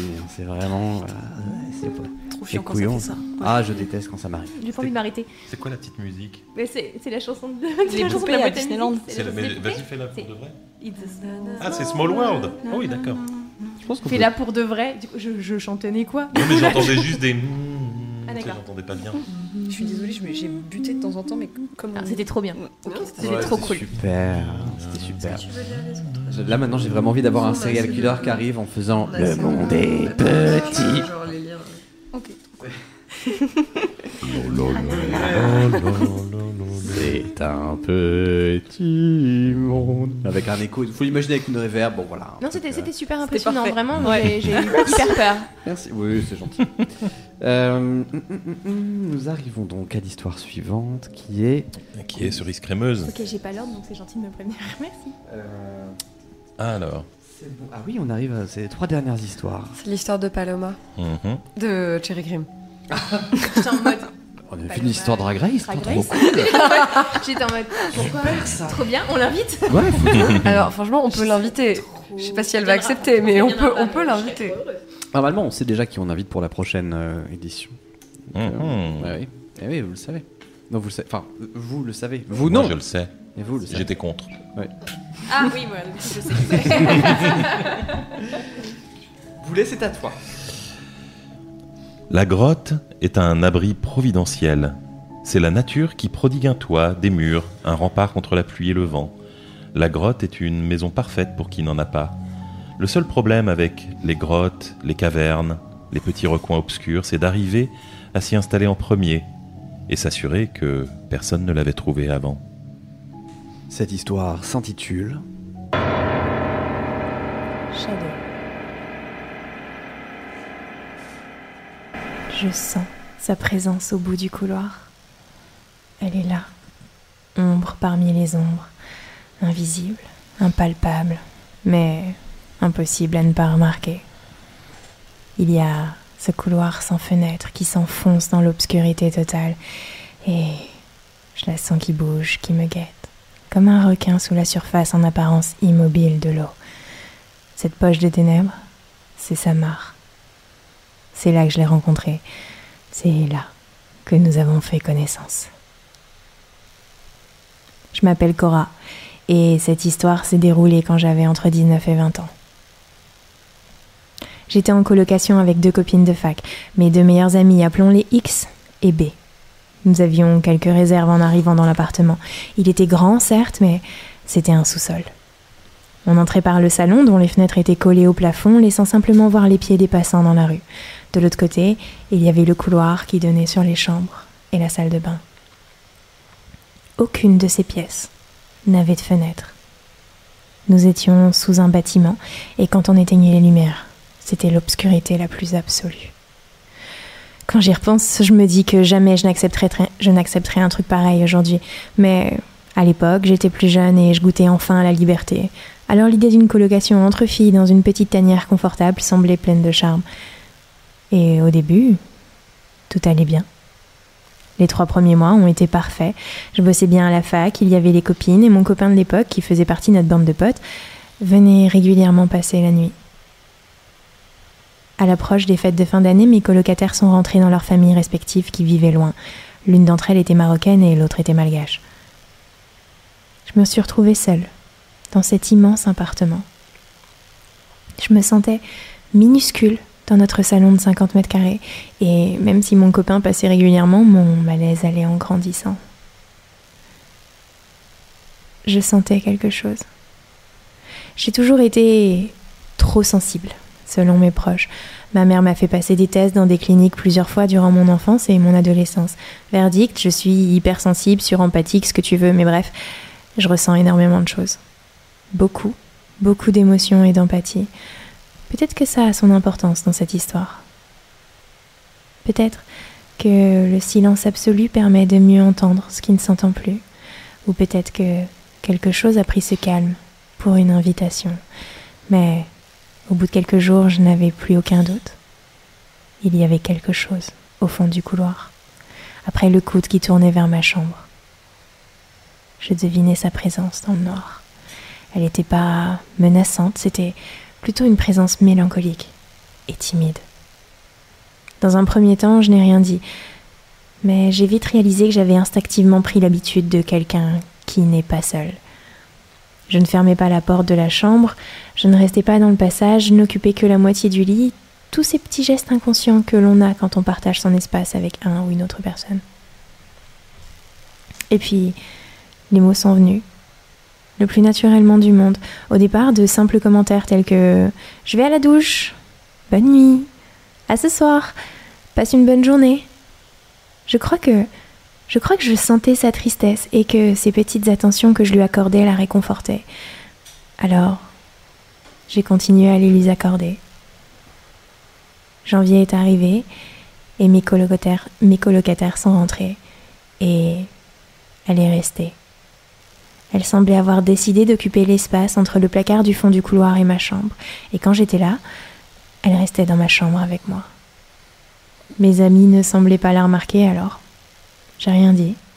À mon copain non plus. Les semaines ont passé. Et le premier détail dérangeant a été une fatigue grandissante que rien ne semblait vouloir endiguer. Comme si j'accumulais les nuits blanches. Je m'allongeais tous les soirs prête à m'endormir et je me réveillais des heures plus tard, encore plus épuisée que la veille. En parallèle de ça, la présence dans le couloir semblait de plus en plus tangible. Je commençais à la deviner à l'extrême limite de mon champ de vision. Elle semblait gagner en netteté tous les jours. Elle se déplaçait toujours avec moi, mais ne dépassait jamais la limite de l'obscurité du couloir, comme si la lumière du jour dans le salon constituait un mur infranchissable. Je la voyais de plus en plus clairement, une silhouette vaporeuse et noire. Je ne sais pas comment vous décrire cette sensation, c'est comme si il y avait en permanence une alerte de proximité sur mon sonar interne. Quand j'en parle, je compare ça à l'écolocalisation des chauves-souris. Je la sentais, de la même manière que, que l'on perçoit qu'il y a quelqu'un avec nous dans une pièce quand on sent un mouvement dans l'atmosphère, quand la texture de l'air a changé. D'un autre côté, je dormais de moins en moins bien. Je me réveillais parfois, terrifiée, en sueur, victime de cauchemars dont l'horreur allait grandissante. Je n'avais pas perdu mon appétit, mais tout ce que je mangeais quand j'étais chez moi me donnait envie de vomir. Tout semblait avoir une sorte d'arrière-goût de saveur nauséabonde qui me soulevait le cœur. Je perdais rapidement du poids. Mon humeur se dégradait considérablement, je tombais facilement malade, j'étais triste et déprimée sans pouvoir en formuler la raison. Je dépérissais à vue d'œil. Je sentais aussi que je perdais mes, capacités de concentration. J'avais parfois des absences durant lesquelles je restais là, les yeux dans le vague. Mes colocataires, surtout X, ont commencé à sentir une espèce d'aura bizarre dans notre appartement, mais sans plus. Juste un léger malaise, rien de comparable avec ce qui semblait me frapper de plein fouet. Mon copain et mes amis ont remarqué que je n'allais pas bien et leur inquiétude grandissait. Ils ont commencé à faire plus attention. Ils ont vite remarqué que tous ces symptômes s'atténuaient et disparaissaient progressivement quand je passais plusieurs jours hors de chez moi. Le mauvais pressentiment de X a fini par la pousser à ne plus dormir dans sa chambre qui était à côté de la mienne. Elle disait qu'elle ne sentait pas cet endroit, qu'elle se sentait en danger, comme s'il y avait un esprit malfaisant. Bref, elle dormait la plupart du temps chez d'autres amis. Mars. La présence s'accroche à moi comme une enfant à sa mère. Je la sens quand elle me touche désormais. Je sens que ce contact me fait du mal, mais j'arrive pas à me résoudre à l'abandonner. Je sens sa tristesse, tellement de tristesse, elle a tant besoin de moi. Il y a un canapé convertible dans le salon et mon copain parvient à me convaincre de dormir là quelque temps. Et ça fonctionne. Mon sommeil s'améliore un peu, mais dans le couloir, je la sens qui me regarde campée à la lisière des ténèbres. Elle est furieuse. Elle me regarde, pleine de rage, juste hors de sa portée, et elle est frustrée de ne pas pouvoir me toucher. Je sens qu'elle le veut, qu'elle en a besoin, mais je suis au bout de mes forces et terrifiée. Je ne peux plus lui permettre. J'arrive plus à quitter mon canapé. Le simple fait de devoir me lever pour aller en cours me demande un effort surhumain, mais je me force. Une fois dehors, loin d'elle, ça va mieux. Je relativise, je respire et je me dis que c'est juste mon, mon, imagination. Je suis dans le déni complet. Et pourtant, le soir, au moment de rentrer, j'ai comme un étau qui me serre le cœur. Je continue à perdre du poids et je perds mes cheveux aussi. J'ai le teint verdâtre des malades et pourtant je n'ai rien, selon le médecin qui m'a examiné. Me sens minuscule et impuissante quand je dois passer par le couloir. Pourtant mon copain est là presque tous les soirs. Il y a toujours quelqu'un à l'appartement. Mes colocs et lui me surveillent. Ils veulent toujours garder un œil sur moi, sur mon état, en cas d'urgence. Et malgré tout ça, je n'arrive pas à me convaincre de partir.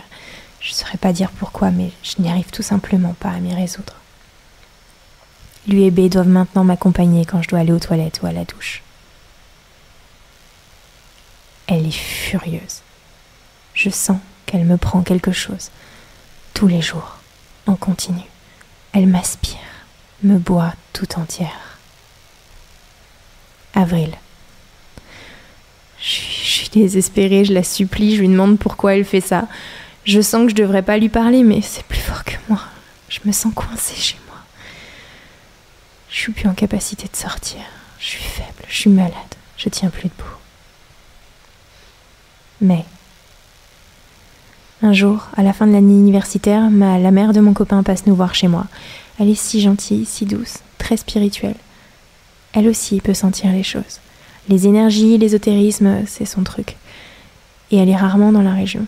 Elle avait déjà tenté de me donner plein de conseils sur ma situation, mais je n'avais jamais réussi à les appliquer. Je crois que la présence, l'ombre qui rôde dans le couloir réussit à m'en empêcher. Après tout, elle me siphonne à volonté depuis des semaines maintenant. Bref, ma belle-mère passe. Elle comprend. On n'a pas besoin de lui expliquer, elle comprend toute seule. Elle s'assoit près de moi, elle me materne un peu et ça fait du bien. Sa présence à elle me revigore. On parle de cette présence qu'elle appellera un shadow. Un shadow serait apparemment le plus souvent un esprit humain que des émotions sombres, que des, que des émotions sombres ont bloqué dans ce monde. Pour contrebalancer, ils s'accrochent aux gens qui peuvent leur donner le positif et l'énergie vitale pour les soulager. Elle me dit que, pour m'en débarrasser, je dois lui dire non. Je dois lui dire de partir. Mais paradoxalement, je n'y arrive pas. Je ne veux pas la voir partir. Je ne sais plus comment vivre sans elle, j'ai peur de souffrir de son absence. Elle est comme un ex toxique qu'on ne veut plus quitter, qu'on pense encore pouvoir changer. Ma belle-mère me soutient et je relève doucement la tête. Je regarde cette ombre que je vois et que je sens en même temps. Et finalement, je murmure Non. Je le répète plusieurs fois, de plus en plus fort. J'ai mal, je suis épuisée, je me sens faible. Mais je sens au fur et à mesure une flamme de colère s'allumer en moi. Et elle devient de plus en plus lumineuse et brûlante à mesure que je répète Non, non, non. L'ombre se débat, résiste, je sens sa rage, sa fureur, mais je hurle Dégage Sors de chez moi Lâche-moi Et le silence tombe. Comme après un son que l'on n'avait plus conscience d'entendre à force de vivre avec. J'ai beaucoup pleuré dans les bras de ma grand-mère, de ma belle-mère. Je me suis endormie. J'ai dormi pendant presque une journée entière. Et après ça, tout a changé comme si la vie revenait en moi. J'ai recommencé à manger, à dormir. Je n'étais plus fatiguée ni déprimée et j'ai retrouvé mon sourire. J'ai déménagé. Mes deux colocs ont repris ensemble un autre appartement et moi, j'ai emménagé avec mon copain de l'époque. Et à ce jour, rien de comparable ne m'est arrivé.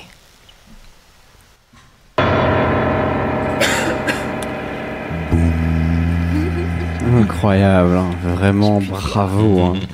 T'as plus de voix, mais ça c'est incroyable l'histoire en termes de que ce soit aussi bien la narration que que le ton, que l'écriture. Voilà, on en reparlera après bien sûr, mais vraiment incroyable. C'est trop bien, il n'y a même pas besoin de musique, des fois, mm-hmm. sur des histoires. Je trouve ça vraiment. gentil. Euh, tu peux te cacher les oreilles deux secondes, s'il te plaît? Merci. Merci beaucoup, Cafard Géant, pour le sub. J'ai pas entendu. J'ai vraiment caché mes oreilles. Bien. Euh, Du coup, j'ai pas eu la blague. C'est pas Je me sens exclue. Justement, c'était vraiment à tes dépens. Je me sens Non, non, non, c'était. C'était méchant contre moi Non, non, non, Qui non. était mais méchant c'était- contre mais moi c'était un peu raciste et tout. C'était. C'était une blague un peu anti-paloma, tu vois, c'est pour ça. C'est ça. Toujours pas la drag queen. C'est un pseudo de quelqu'un qui a, deux- qui a lâché un sub et ça. C'est- Il Il y avait plusieurs y, a- pattes il y dans avait le pseudo. plus que 4 pattes. Voilà. Oui. Tu peux le bannir. Mais non, il vient de sub. On s'en fiche. euh, Tu récupères l'argent On a et tu l'argent, c'est bon. Déjà qu'on n'a pas de matériel. Euh, Troisième étape, profite. Et Exactement. Troisième étape, profite. Merci beaucoup. Ok. Et bah écoutez, on est pas mal au niveau du timing. Il nous en reste deux. Il nous en reste deux, c'est super. Dans un S2, elles sont interminables. Mais genre, non. Je suis la plus heureuse, mais tu sais, au début, j'étais genre, allez, allez, allez, on y va. Et puis là, c'est des histoires de 17 pages. Ouais, là, c'est vrai que j'ai mis des histoires longues à la fin. Ouais. Ah non, mais la mienne elle est toute petite. Pardon. Bah, non, non, pas tant que ça. Comment tu sais? Si j'allais le dire. Je sais pas. Ah, Voilà. Euh, Ça sera pour le debug. Eh ben, enchaînons alors. sort- si ça avait été un stream normal, j'avais 40 reaction pics euh, qui auraient marché d'un coup. Mais bon, bref. Euh, du coup, du coup, du coup, du coup, prochaine histoire. Je ne crois que ce que je vois. Quelle absurdité. Il y a tellement de choses pourtant bien réelles et qu'on ne voit pas, et tant de choses qu'on voit et qui ne sont pas là. Parfois, en astronomie, pour voir certaines choses, on doit mettre des filtres, cacher une partie de la lumière pour mieux voir. Peut-être que certaines conditions font que nos yeux filtrent parfois une partie de la réalité et finissent par apercevoir ce qui est caché derrière. Cette histoire s'intitule. Mémoire. Je l'ai dit pendant le bong. Plus, on n'attend plus le nuage, il n'y a plus rien, tout va bien. Merci.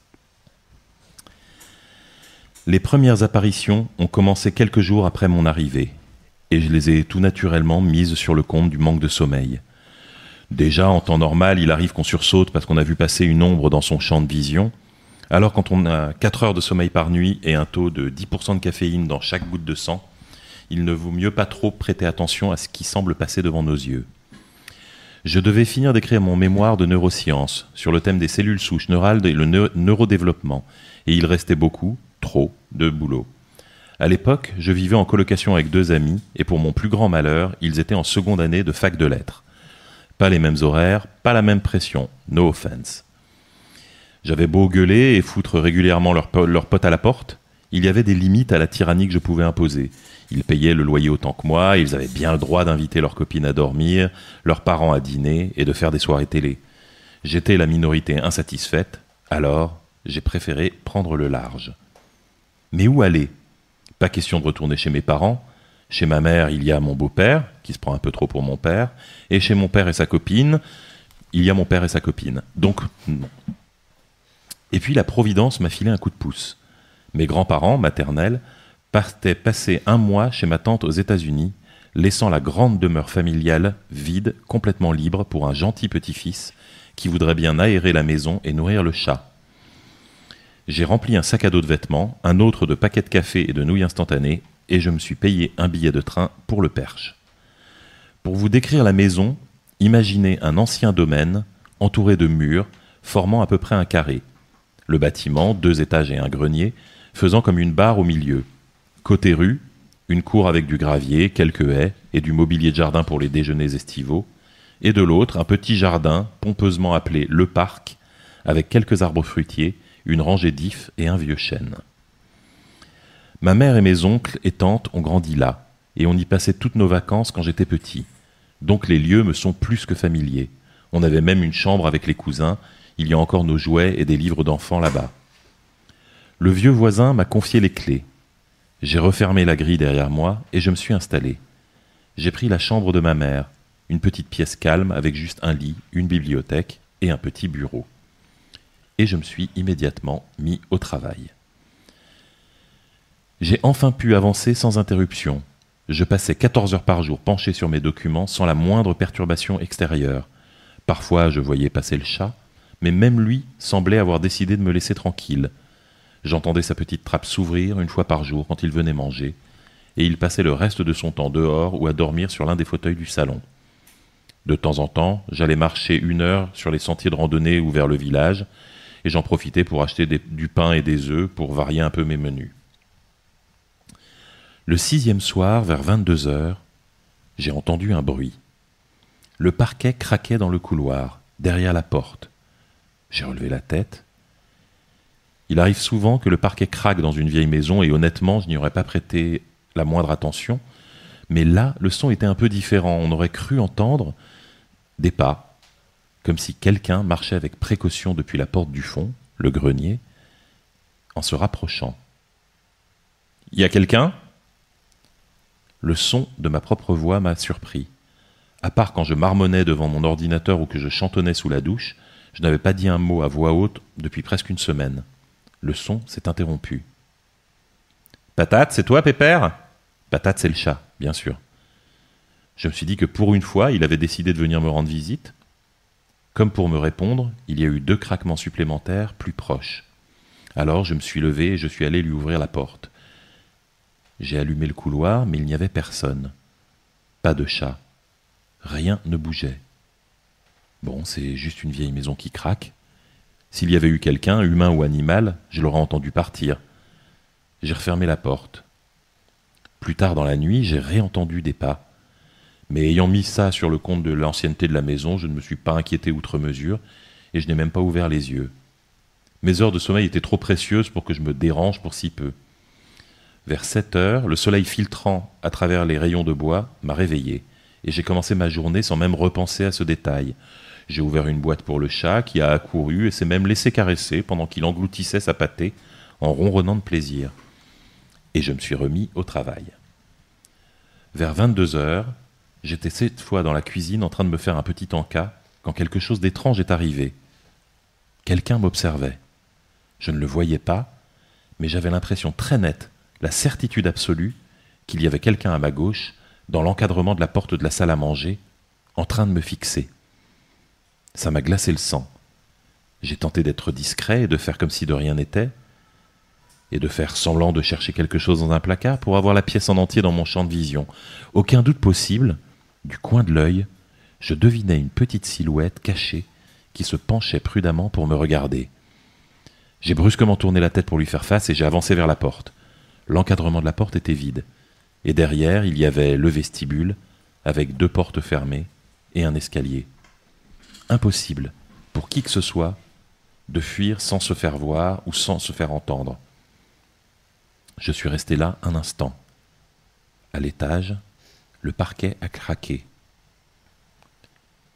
Comme je le disais, je suis quelqu'un de plutôt cartésien. J'ai directement fait le lien avec l'épuisement et le café. Je me suis décidé à ne plus laisser mon imagination s'emballer, à m'accorder une heure de sommeil en plus chaque nuit malgré la date butoir qui approchait, la journée, je travaillais avec des écouteurs avec annulation de bruit et je mettais des boules qui pour dormir la nuit. Le travail avançait bien et je ne pensais plus du tout à cette histoire. Et puis un matin de la semaine suivante, alors que j'allais nourrir le chat, je me suis figé et tous les poils de mon corps se sont dressés. Je venais de mettre un pied dans le couloir et à ma gauche, la porte du grenier était ouverte. Ma première stupeur passée, je me suis doucement approché le couloir avait des fenêtres donnant sur la cour en contrebas. J'ai jeté un œil pour vérifier qu'il n'y avait pas une nouvelle voiture dans la cour. Peut-être qu'un de mes oncles était passé à l'improviste et que je n'avais pas entendu à cause des boules qui est. Mais non, il n'y avait personne. J'ai appelé. Y a quelqu'un là-haut? Pas de réponse. La porte s'ouvrait sur une volée de marche. Je l'ai testée, ouverte, fermée, ouverte. Le mécanisme de la poignée était plutôt neuf. Il avait été changé au moment des travaux, dix ans plus tôt. J'ai fermé la porte et j'ai tiré et secoué la poignée. Aucune chance que la porte se soit ouverte tout seul. Le chat? Pas impossible, mais pas très probable non plus. Il ne montait quasiment jamais à l'étage, et c'était une poignée ronde. Pas sûr qu'il aurait pu l'actionner. Je me suis engagé dans l'escalier. Le grenier n'avait rien d'un grenier en fait. C'est comme ça qu'on l'appelle parce que c'est effectivement l'ancien grenier de la maison, mais les combles ont été rénovés et réaménagés en deux grandes pièces. L'une sert en effet de grenier, dans le sens stockage d'objets inutiles et encombrants, et l'autre était la fameuse chambre des enfants, où je dormais avec mes cousins quand j'étais petit. Comparé au reste de la maison, décorée par mes grands-parents, c'est finalement la pièce la plus chaleureuse et la moins inquiétante de toute la maison. Il n'y avait personne, et l'étage entier sentait le refermer. J'ai eu instantanément la certitude que personne n'était monté là depuis bien longtemps. Je me suis assis quelques minutes sur mon ancien lit, C'était un lit superposé, alors je tenais à peine dedans. Il y avait encore la petite table de nuit avec les j'aime et quelques vieux pixous, des cahiers, une boîte contenant un mélange de feutre tout sec et de crayons de couleur, et une figurine, en plastique de Sangoku. Après avoir relu un tom-tom et nana, je suis redescendu et j'ai refermé la porte. Un peu par paranoïa, j'ai fait un tour complet de la maison, ouvrant et fermant chaque porte. Ce n'était pas vraiment une fouille extensive, mais elle suffit à me convaincre que j'étais bel et bien seul dans la propriété. Même un enfant n'aurait pas pu passer par la portière du chat. Je me suis remis au travail un peu soulagé. Mais au milieu de la nuit, j'ai senti une main me secouer l'épaule. J'ai entr'ouvert les yeux. Je ne pouvais absolument pas bouger. J'ai essayé de parler, mais je ne pouvais qu'émettre de faibles râles. Il faisait nuit, mais la lune laissait tomber un peu de lumière dans la pièce. Strié par l'ombre des volets, il y avait devant mon lit la silhouette d'un enfant. C'est lui qui m'avait réveillé. Il parlait, mais je n'entendais rien à cause des boules qui Je voyais juste sa bouche s'ouvrir et se refermer en silence. Il finit par me tendre quelque chose, un vieux cahier Oxford, corné et fatigué. Inutile de dire que j'étais dans un état de terreur absolue. Je hurlais silencieusement, en tentant de me débattre sans succès. Mais j'ai soudain compris ce qui se passait. Paralysie du sommeil, je connaissais, on avait étudié ça en cours. Alors j'ai fait ce qu'il fallait faire, j'ai fermé les yeux et j'ai tenté de me rendormir en calmant ma respiration. Après quelques minutes, j'ai senti mon corps se relaxer, j'ai rouvert les yeux, j'étais seul dans la chambre. Je me suis rendormi. J'étais encore un peu secoué par cette apparition, mais d'avoir réussi à me raisonner jusqu'à l'avoir fait disparaître m'avait aidé à me détendre. Je me suis réveillé tôt et je suis resté assis un long moment au bord du lit. J'essayais de trouver un sens dans ce que j'avais vu. La chose qui me frappait, c'est que cette apparition avait quelque chose d'étrangement familier, quelque chose de l'ordre de la nostalgie, d'une certaine mélancolie qu'on associe aux souvenirs d'enfance. Et puis il y avait le cahier, je connaissais ce cahier. Je me suis levé et je suis sorti dans le couloir. La porte du grenier était à nouveau ouverte. Paradoxalement, ça ne m'a pas fait peur cette fois-là. J'avais trouvé la cause de mes problèmes, troubles du sommeil, fréquents à l'adolescence, plus rares à l'âge adulte. Et l'autre trouble souvent associé aux paralysies, c'est le somnambulisme. C'était l'explication la plus simple et la plus évidente. J'avais probablement moi-même ouvert cette porte dans mon sommeil. Peut-être que je cherchais inconsciemment à rentrer dans ma chambre. Je suis monté. Dans la table de nuit, il y avait le cahier, celui que le petit garçon tenait dans mon rêve éveillé, le Oxford rouge, corné et déchiré. Je l'ai ouvert et j'ai commencé à lire. Il y avait des autocollants, beaucoup de dessins recopiés de BD, avec une obsession manifeste pour Vegeta et Sangoku, et parfois quelques lignes, comme des extraits de journal intime. 12.08. On est allé au mur. 14.08. Maman nous a emmenés faire des courses à la loupe, la petite ville la plus proche. Je n'étais déjà pas un grand littéraire à l'époque. Et puis il y avait des dessins pour accompagner, moi qui cueillais des murs, moi qui tenais un panier, et moi assis dans l'armoire avec un autre enfant, un petit garçon. La grande armoire, toujours là, dans le grenier, dans l'autre pièce. J'ai joué avec Thomas, d'autres dessins, moi qui me promène avec Thomas, Thomas qui me raconte une histoire. Je joue à cache-cache avec Thomas. J'ai souri. Thomas, c'était mon copain imaginaire. Je n'avais pas beaucoup de cousins de mon âge, alors quand j'étais seul ou avec les petits, j'avais tendance à, rester dans mon coin et à jouer avec Thomas. Je n'avais jamais parlé de lui à personne, moi-même je l'avais oublié. J'ai rangé le cahier. Le personnage imaginaire que j'avais créé de toutes pièces m'avait donc rendu visite une dernière fois. Ça ferait un bon Pixar. Cette nuit-là, j'ai laissé tomber les boules qui et j'ai dormi comme un bébé. Il n'y a plus eu de grincement, de silhouette, de porte ouverte ni de visite nocturne de tout mon séjour. Cette histoire m'a bizarrement touché, comme si j'avais eu la visite d'un vieil ami. Deux semaines plus tard, mon oncle est arrivé avec mes grands-parents. Je les ai aidés à rentrer leurs bagages. Quand ils m'ont demandé si le séjour s'était bien passé, j'ai dit en riant que je pensais que la maison était un peu hantée. Et mon grand-père a souri. Ah oh oui, mais il n'est pas méchant. Papa me disait que je passais mes journées à jouer avec lui au grenier quand j'étais petit. Je me cachais dans la vieille armoire et il me racontait des histoires. Mon oncle était devenu soudain très pâle. Il ne s'appelait pas Thomas, par hasard? Nous avons tous les trois tourné en silence nos regards vers la maison. Une porte venait de claquer à l'étage.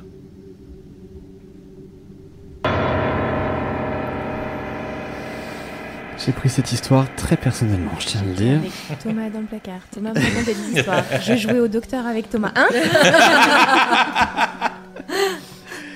C'est passé beaucoup de choses ce soir-là. Ah Thomas, des générations de gens se souviennent de toi. Euh, Merci euh, à tous les gens qui viennent d'arriver aussi. Et je pensais plus particulièrement à Moji. Bonsoir tout le monde, stream des nouilles rentrant du travail, mais c'est euh, merveillable. Moji, qu'est-ce que tu fais pour finir à minuit et comment vas-tu? Et bien sûr, euh, Bien, non. on l'espère. Beaucoup de questions. Est-ce que j'existe pour de vrai? Non. Vous le savez bien, je suis un bruit dans un coin de votre tête. C'est une IA. Écoute, Oh ça allait être ma blague de debunk. C'est ça, c'était de dire que en fait, euh, le, le plot twist de début de saison 4, c'est qu'en fait, tu n'existes pas, que tu es notre ami imaginaire. Exactement. Je suis dans votre imagination aussi. Je suis dans vos rêves et je suis derrière vous. Et oui, euh, belle mention de La Loupe que j'ai découvert en, en- en prenant un, un TER, en faisant Paris-Le Mans, parce que c'était surchargé pour le TGV. Et La Loupe est une ville qui existe et je trouve que c'est trop marrant de prendre des, euh, des TER comme ça sur des trajets qu'on qu'on connaît pas. On voit des villes qui sont presque sorties d'une creepypasta. Merci d'avoir mis cette ville qui a un nom à être sortie d'une creepypasta. Chacun son fun. Dans une parce que moi, creepypasta. le TER, c'est pas ce qui m'éclate le plus Vous voulez personnellement. Pardon, vous voulez savoir ce qui s'est passé? Il y a un soir, j'ai fini vraiment très tard parce que j'ai regardé des vidéos sur les trains. Et ben non seulement c'était passionnant, mais je vous jure, j'ai failli lancer un stream à minuit et demi en disant venez, on les regarde ensemble parce que c'était vraiment bien. Et je vous jure que quand ils ont fait des vidéos en disant euh, ces TER là, euh, ils ont fait leur dernier voyage et ils sont repartis à l'atelier pour être démantelés. Je vous jure, j'ai chialé. Bon, Petit TER parti trop tôt. et oui, c'est terrible. Ça me fait trop peur. Les gars, il est minuit vite. Ok. Oui, bon, euh, très bien. Alors, histoire suivante. C'est la tienne. Parfois, alors ça, ça, fait un peu écho à la précédente. Parfois, on retrouve un journal intime, un vieux carnet de notes, et des millions de gens découvrent soudain la vie de quelqu'un. Parfois, un fou ou une folle écrit un livre, peint une toile, et meurt sans savoir que des millions de gens vont être bouleversés par ce travail, que leur vie en sera changée à tout jamais. Il y a des milliers et des milliers d'années, quelqu'un dessinait des buffles et des cerfs sur les parois d'une caverne, sans savoir qu'un jour, des millions de gens défileraient pour les admirer encore. Tout ça pour dire, parler, raconter, on ne sait jamais qui écoutera. Cette histoire s'intitule Ah, merci. Oups. Épilogue.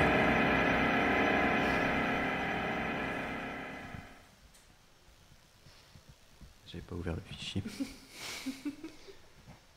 Trop ému par ce qui s'est passé juste avant. Je suis prof.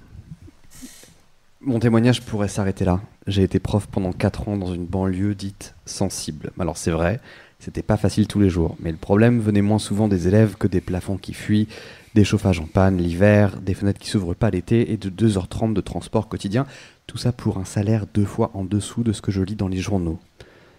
Je suis le fils de la génération dont les profs pouvaient encore s'acheter des maisons. Moi, à part un sushi tous les 15 jours, c'est ceinture.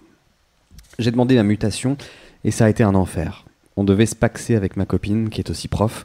Ça nous aurait fait gagner des points. On aurait pu aller dans des villes sympas. Alors vous allez vous moquer de moi, j'aurais adoré La Rochelle.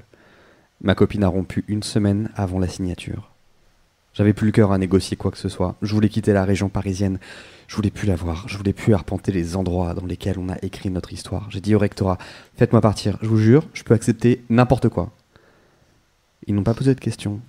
Et un mois plus tard, j'ai reçu une lettre, verdict. Monsieur Jérôme Bessin, nous avons l'honneur d'annoncer que votre mutation est acceptée. Je pars à Charancy. Charancy, c'est une église, une boulangerie qui fait aussi épicerie, bureau de tabac, bistrot, la poste et même centre médical après quelques verres. c'est aussi, une école qui est aussi une maison. C'est une vieille maison en pierre sur trois étages. Des gens qui vivaient dedans, sûrement, c'est sûr. Je suis arrivé en plein été et je me suis dit deux choses. C'est calme. C'est tellement calme. Pour un an, ça sera parfait. Deuxième chose, je suis prof de collège, moi. Et ce que j'ai en face de moi, c'est une école primaire. Qu'est-ce que c'est que ce merdier? Le jour de la pré-rentrée, je suis accueilli par l'équipe pédagogique. Deux profs, une jeune, un vieux. Ils me disent C'est vous le troisième? Je m'arrête. Le vieux insiste. Eh, vous allez enseigner au troisième étage. C'est pas mal. La dernière, elle a pas tenu l'année. Je lui demande pourquoi. Ouais, les gens. Pour ce métier, ils sont pas faciles.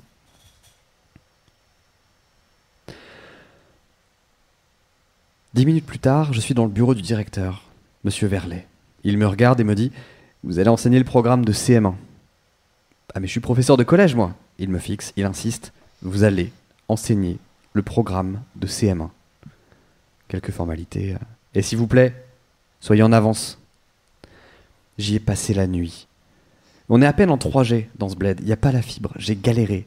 Qu'est-ce que c'est que cet enfer? Je sais ça la veille Je me couche à 1h, de matin, à 1 du matin, réveil à 6h, ça pique, mais il fait beau et je suis à moins de 5 minutes à pied de l'école. J'entre dans l'école, dans la maison vraiment, rez-de-chaussée, la cantine, la bibliothèque. Je monte tout en haut, premier étage. La classe de maternelle, des sanitaires, la classe CPCE1. Deuxième étage, la classe de CE2, le bureau de l'équipe pédagogique. Troisième étage, une seule porte. La mienne. Je rentre. Ma salle de classe sera donc sous les toits, dans un grenier. Les tables sont vieilles, elles sont poussiéreuses, le tableau a été fraîchement lavé, et au mur, des portraits, des cartes de France, des frises chronologiques, des tableaux de conjugaison. 8 heures. Je suis prêt. J'ai compté les places. Il y a 24 sièges. C'est bien. J'ai jamais enseigné devant des primaires. 8h15. Est-ce que je dois aller en bas? Est-ce que je vais les attendre? Est-ce que je vais les chercher? 8h20. Est-ce que je reste debout? Est-ce que je m'assois d'ailleurs? Finalement, je décide de rester debout, près du tableau. Non, je vais, non, je vais mettre un petit peu plus devant. 8h25. On frappe à la porte. Oui, entrez C'est le directeur, Monsieur Verlet. Il me salue, il observe la salle, il s'avance vers le fond de la classe et, et il s'assoit. Je risque un timide. Tout va bien? Bien sûr, bien sûr, tout va bien. Je peux faire quelque chose pour vous? Il dit rien. Il pose une petite boîte sur la table, il regarde sa montre, il se redresse, il jette un œil à l'horloge, et à la seconde où s'affiche 8h30, il examine la classe et dit C'est bon, vous pouvez y aller. Je comprends pas. Eh bien, commencez Je demande On n'attend pas les élèves? Commencez, monsieur, s'il vous plaît? Mon sang se fige. C'est un examen. C'est une inspection, c'est sûr. Alors je donne tout. Je me donne à fond. Je fais comme si. Je récite mon, programme de CM1. D'abord le français. Parfois, monsieur Verlet m'interrompt. Il pose une question. Expliquez-moi ce que c'est un complément d'objet direct. Je m'exécute et je reprends mon cours. Il lui arrive de poser d'autres questions et je le vois parce qu'il se pense toujours un petit peu avant de le faire. À 10h30, il me dit Très bien, monsieur, nous reprenons dans 10 minutes. Et lui, il bouge pas. Pendant dix minutes. J'ai enchaîné les mathématiques, addition, soustraction, révision des bases, quelques problèmes éventuellement. À un moment donné, Monsieur Verlet s'est levé et a hurlé Ça suffit Ça suffit Arrêtez Ça m'a tétanisé. Il s'est rassis quelques secondes plus tard, et sans rien dire de plus, vous pouvez reprendre. J'ai donné un exercice à faire. Monsieur Verlet s'est appliqué à le faire lui-même en lançant des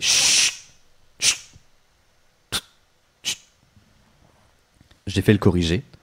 Et à 12h30, sans dire un mot, Monsieur Verlet est parti. Je suis allé manger chez moi. J'ai appelé mes parents, je crois que j'avais vraiment besoin d'en parler. Mon père, retraité pragmatique. Mais bien sûr que c'est une inspection, ça se fait tout le temps. T'es professeur de collège, t'es pas formé, ils veulent te tester. Quand je suis revenu, j'ai croisé mes collègues, les autres professeurs. Alors, ce premier jour, je leur ai raconté. Ils ont éclaté de rire. J'ai pas trouvé ça drôle. Alors j'ai foncé dans le bureau du directeur, de Monsieur Verlet. Mon cœur battait à toute vitesse. Monsieur le directeur, excusez-moi, mais il faut que vous m'expliquiez. Il m'a expliqué, il m'a, il m'a fixé pendant des secondes, qui m'ont paru durer des heures, et puis de sa grosse voix. Très bien, fermez la porte, asseyez-vous. Il y a quelques mois, nous avons été contactés par une structure qui s'occupe d'enfants abandonnés dans des hôpitaux. Ce sont des enfants dont les parents sont introuvables. Parfois, ce sont des enfants qui ont été enlevés, des enfants qui ont été abandonnés, ce sont des enfants à qui on a fait du mal, des enfants qui ne peuvent pas être scolarisés par des moyens traditionnels. Notre établissement a rejoint un réseau destiné à leur apporter une éducation. Ils vous voient, je suis leur relais. La classe du troisième est toute équipée pour que vous puissiez leur apporter l'enseignement qu'ils méritent et dont ils ont besoin. Et là, je comprends. La petite boîte sur votre bureau. Voilà. La petite boîte sur mon bureau. Mais pourquoi je ne peux pas les voir ou leur parler moi-même? Il soupire, il baisse les yeux et il dit simplement Ce sont des enfants à qui on a fait du mal. cinq minutes avant la reprise des cours. Vous pourrez me dire leur nom quand même? Oui, bien sûr. Un jour. L'après-midi, c'était histoire et puis musique. Et en rentrant, j'ai rien dit à mes parents. Le lendemain, même programme. D'abord français, puis récré, puis maths, puis histoire géo, puis lecture, ou musique, ou éducation civique, ou même philosophie des fois d'ailleurs. Monsieur Verlet se détend souvent entre 15h et 16h30 lors de la sortie. La première semaine passe, puis la deuxième, puis la troisième, et toutes les autres. Quand je suis rentré chez moi pour Noël, mon père s'en est parmi. Ah, on avait les classes Montessori, maintenant on a les classes Pégase, si tu veux mon avis, tout ça c'est des conneries. Et c'est vrai que c'est dur de faire cours à une boîte qui répond pas.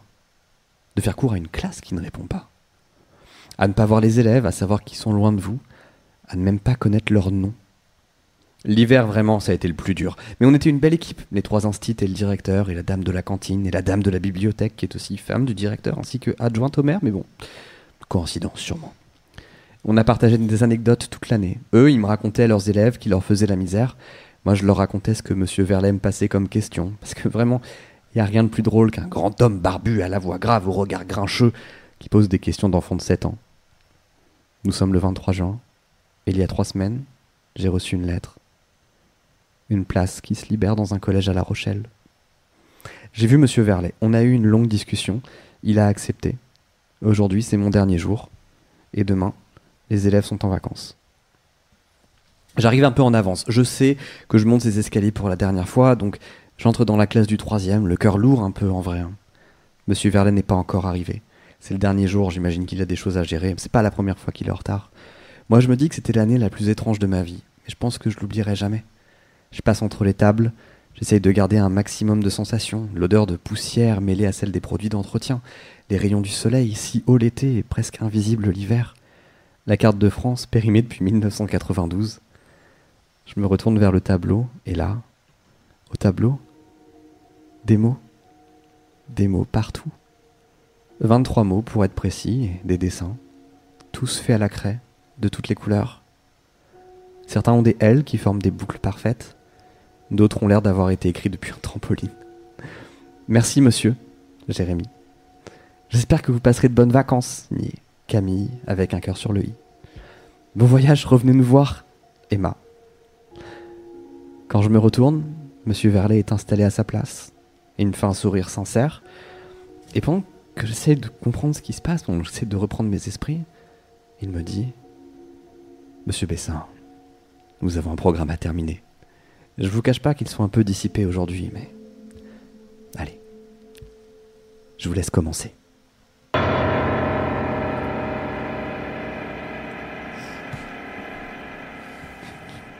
Mais. Dans le chat, tout le monde est en train de pleurer. Les nouilles chialantes.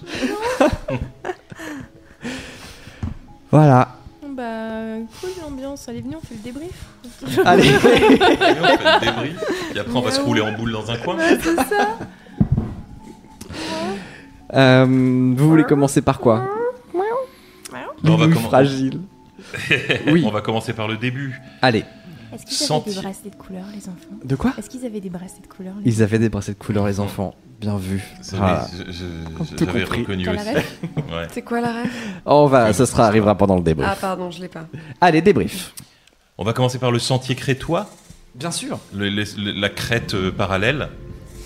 Euh, c'est un témoignage, donc c'est un certain Liam que je remercie, qui est peut-être dans le chat ce soir. Il m'a dit qu'il viendrait. On l'embrasse. On t'embrasse, Liam, et qui m'a euh, et qui m'a euh, envoyé ce témoignage que j'ai réécrit énormément. Euh, je veux dire, j'ai je l'ai un peu dramatisé. Il l'écrivait de manière, il l'avait évidemment envoyé de manière plus factuelle, plus neutre. Mais euh, mais j'avais trouvé ça chouette. J'aime, moi, j'ai toujours un faible pour les histoires d'univers parallèles et de gens qui se retrouvent dans la mauvaise dimension. Donc j'étais très content. Mm. Donc voilà, encore une fois, merci Liam. Merci, Liam. Merci, Liam. C'était quoi la deuxième? Alors, euh, attends, juste pour Ah oui. euh, reparler de, du sentier crétois. Ah oui, oui. Parce qu'on on fait plus tellement des débunks que pour dire ce qu'on pense que ça a pu être, surtout quand c'est des témoignages comme ça. Attends, ok, pourquoi ton micro il est faible d'un coup qu'est-ce Je sais pas, Ah, mieux. c'est mieux. Parce que t'étais parti. Euh, fan de Fringe, Fringe par ici. Euh, les explications rationnelles qui pourrait y avoir ça, c'est des phénomènes, j'ai envie de dire, neuro, euh, neurologiques. Euh, où quelquefois on a, des, on a des gens comme ça qui perdent le, comme tout repère.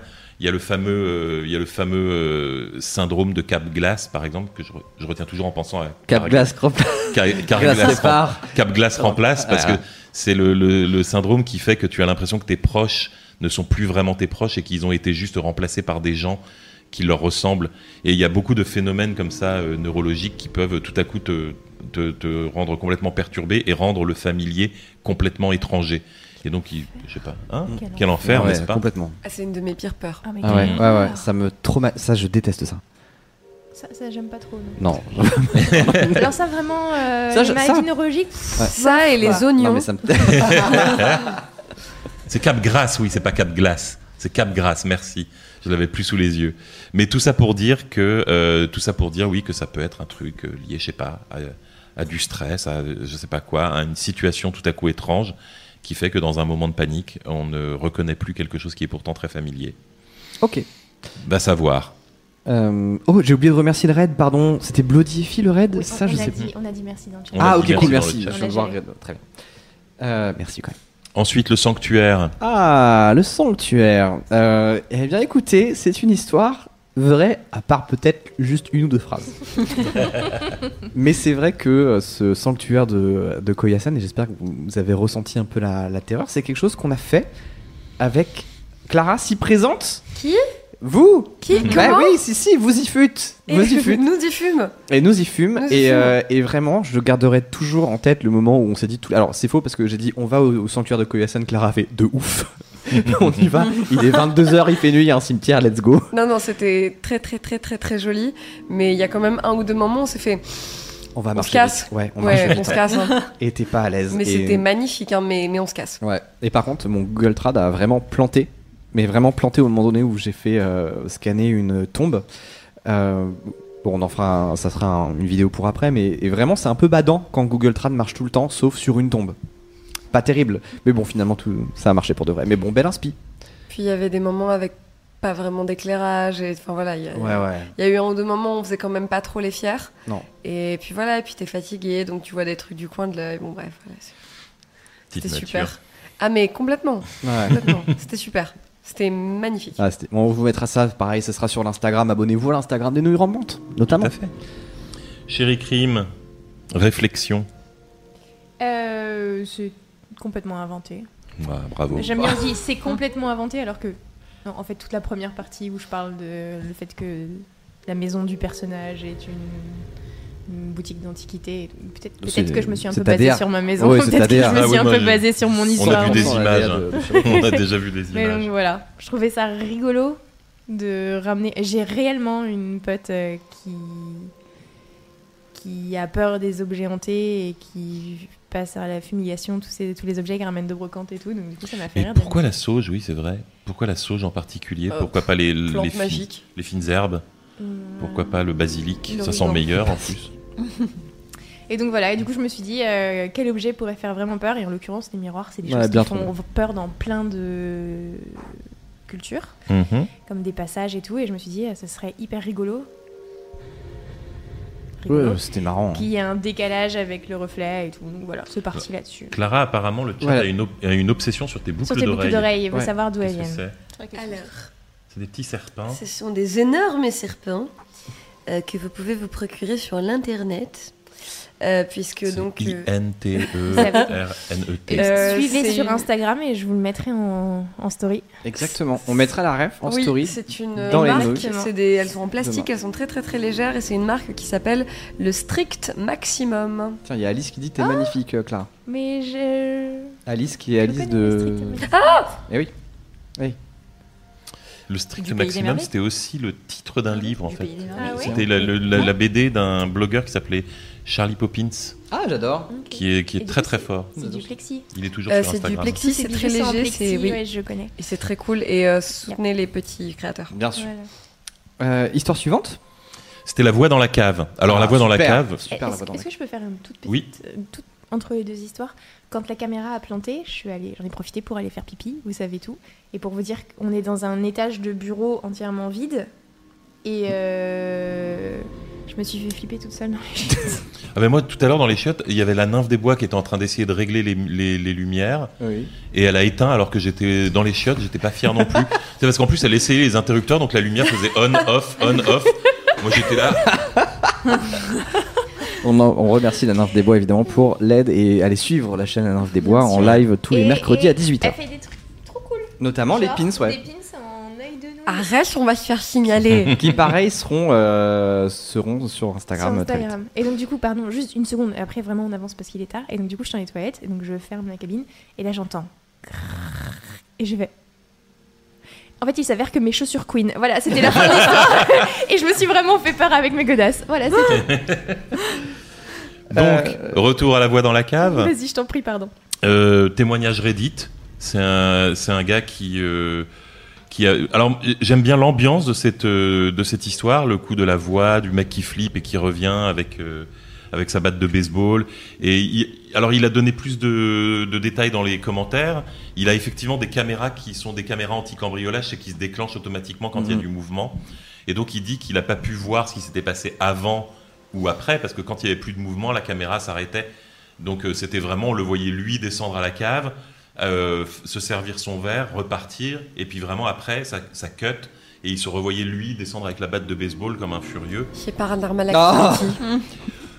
Alors moi j'avais envie de croire, euh, moi j'ai toujours envie de croire au paranormal, j'aime bien, tu sais, je, je rêve du moment où on aura vraiment un truc, euh, une preuve. Ah non, moi je parlais juste d'un film de merde. Oui, oui, hein. j'ai bien compris. Mhm. Mais, euh, mais euh, là, c'est un gars qui bosse dans un cimetière, qui, qui dort la journée, qui est éveillé toute la nuit. À mon avis, il doit pas avoir un, un rythme de sommeil très sain. Entendre des voix, tu sais, bon bah pff, Ouais. ça arrive quand t'es crevé, quoi. Tu sais, moi je me suis mis à croire au paranormal et aux forces du mal euh, depuis qu'il y a l'URSAF dans ma vie. Alors les forces du mal, certes, mais paranormal, malheureusement, ils sont bien dans la réalité, ceux-là. Mais euh, tout ça pour dire. Et puis aussi, tu sais, moi, il y, y a toujours un truc, les gens qui se présentent comme très rationnels, très très carrés. Tu vois, donc le gars, euh, le gars, il y a des gens qui lui proposent des explications rationnelles dans les dans les commentaires qui lui disent ouais bah t'étais peut-être juste crevé ou alors il y avait peut-être une enceinte Bluetooth qui déconnait et le mec lui disait non mais attendez je suis quand même pas débile tu vois j'ai vérifié euh, l'enceinte Bluetooth elle est là elle fait pas le même bruit etc euh, j'étais pas crevé j'étais plutôt en pleine forme à ce moment-là. Il y a des gens qui parlent de, de d'ondes radio qui peuvent quelquefois résonner il dit ah j'ai déjà eu ça mais c'était pas du tout pareil etc donc sais il a une bonne réponse pour tout. Il était Et en puis- pleine forme, il venait de descendre de l'alcool. hein, donc, euh, il, non il se servait Ah, il il avait pas encore bu. mais, il, et, mais surtout, moi, ce qui m'a fait marrer, c'est qu'à un moment, il y a quelqu'un qui lui dit euh, Waouh, c'est un esprit maléfique, euh, t'aurais pas dû y retourner, c'était dangereux. Et là, il fait Ah, de mon expérience, euh, quand ils sont maléfiques, ils ont tendance à se manifester directement. et tout. Tu sais, tu comprends que le mec, en fait, il est à fond dans les esprits, les trucs comme ça, il y croit dur comme fer, en fait. Donc tu fais Ouais, en fait, t'as entendu une petite voix dans ta tête, et Ouais. puis t'es, directement caisse quoi. T'es parti à 120 à l'heure sur l'autoroute de, du paranormal en mode Fast and Furious. Et voilà, c'est fini, quoi. Juste un petit euh, rappel pour les témoignages. L'adresse des l'adresse mail des témoignages L'adresse mail des témoignages, c'est bouletcorp à gmail.com. at hotmail.com. Oh putain, c'est pour ça qu'on trouve pas. Mais sinon, on pourrait aussi faire une Et adresse. on va, on- maintenant qu'on a, On où il a- a- où il n'y a pas que Boulet qui a accès, Eh parce oui. qu'il choisit les, les premières, il choisit les histoires pour lui. Oui, c'est vrai.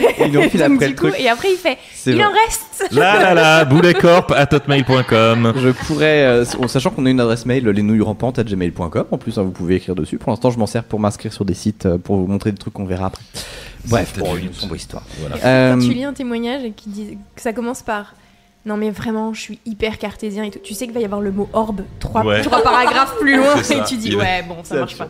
Il va y avoir orbe et point froid. Allez, histoire suivante. Euh, Judith, le déménagement. Ah. Bah Euh, alors, on m'a oublié Ah ben non, oui, Clara, pardon. Oui, oui, c'est vrai que. Pardon. Clara, oui, parce que j'ai- comme Ouais. tu, ne- tu ne l'as pas mis sur le serveur. Mais si. Mais si. si, elle est sur le drive. Bien sûr qu'elle est sur le drive. Ah bah c'est ça y est, c'est parce que moi Elle ça... pas réactualisé. Mmh. Non mais je sais pas, je l'ai pas sur le drive. si. Ah ça y est, bah maintenant elle y est. Eh oui. Pardon, excuse-moi. Je t'en prie, je t'en prie, je t'en prie. Euh, dans la grande tradition euh, de commencer à écrire une histoire euh, 40 bonnes minutes avant le début du live, Ça veut dire le talent. ouais, c'est vous dire euh, le à l'arrache. Encore une fois, hein, pour la personne qui voudrait que ça, ça reste que- vraiment Schlag. Pardon, est-ce que je me casse pour le Non. Non, je veux pas être. euh, Non, on va. euh, On va pas employer des mots qui fâchent. Bon, en gros, voilà, c'est juste que, donc, comme vous le savez, en ce moment à Paris, on est. On est Grosse actu. Il y a une grosse actu euh, sur euh, les punaises de lit. Et donc, voilà, et donc, du coup, c'est quelque chose qui me travaille beaucoup, c'est quelque chose qui me fait très peur. Euh, voilà, je suis complètement flippée à l'idée d'en avoir chez moi. Et donc, du coup, j'ai voulu écrire une histoire euh, qui pousse les curseurs euh, très très loin. Euh, ouais, et du coup, mais vraiment, c'est-à-dire que désormais, quand je suis assis quelque part, je sens des choses qui me piquent, qui ne sont pas là, hein, j'espère.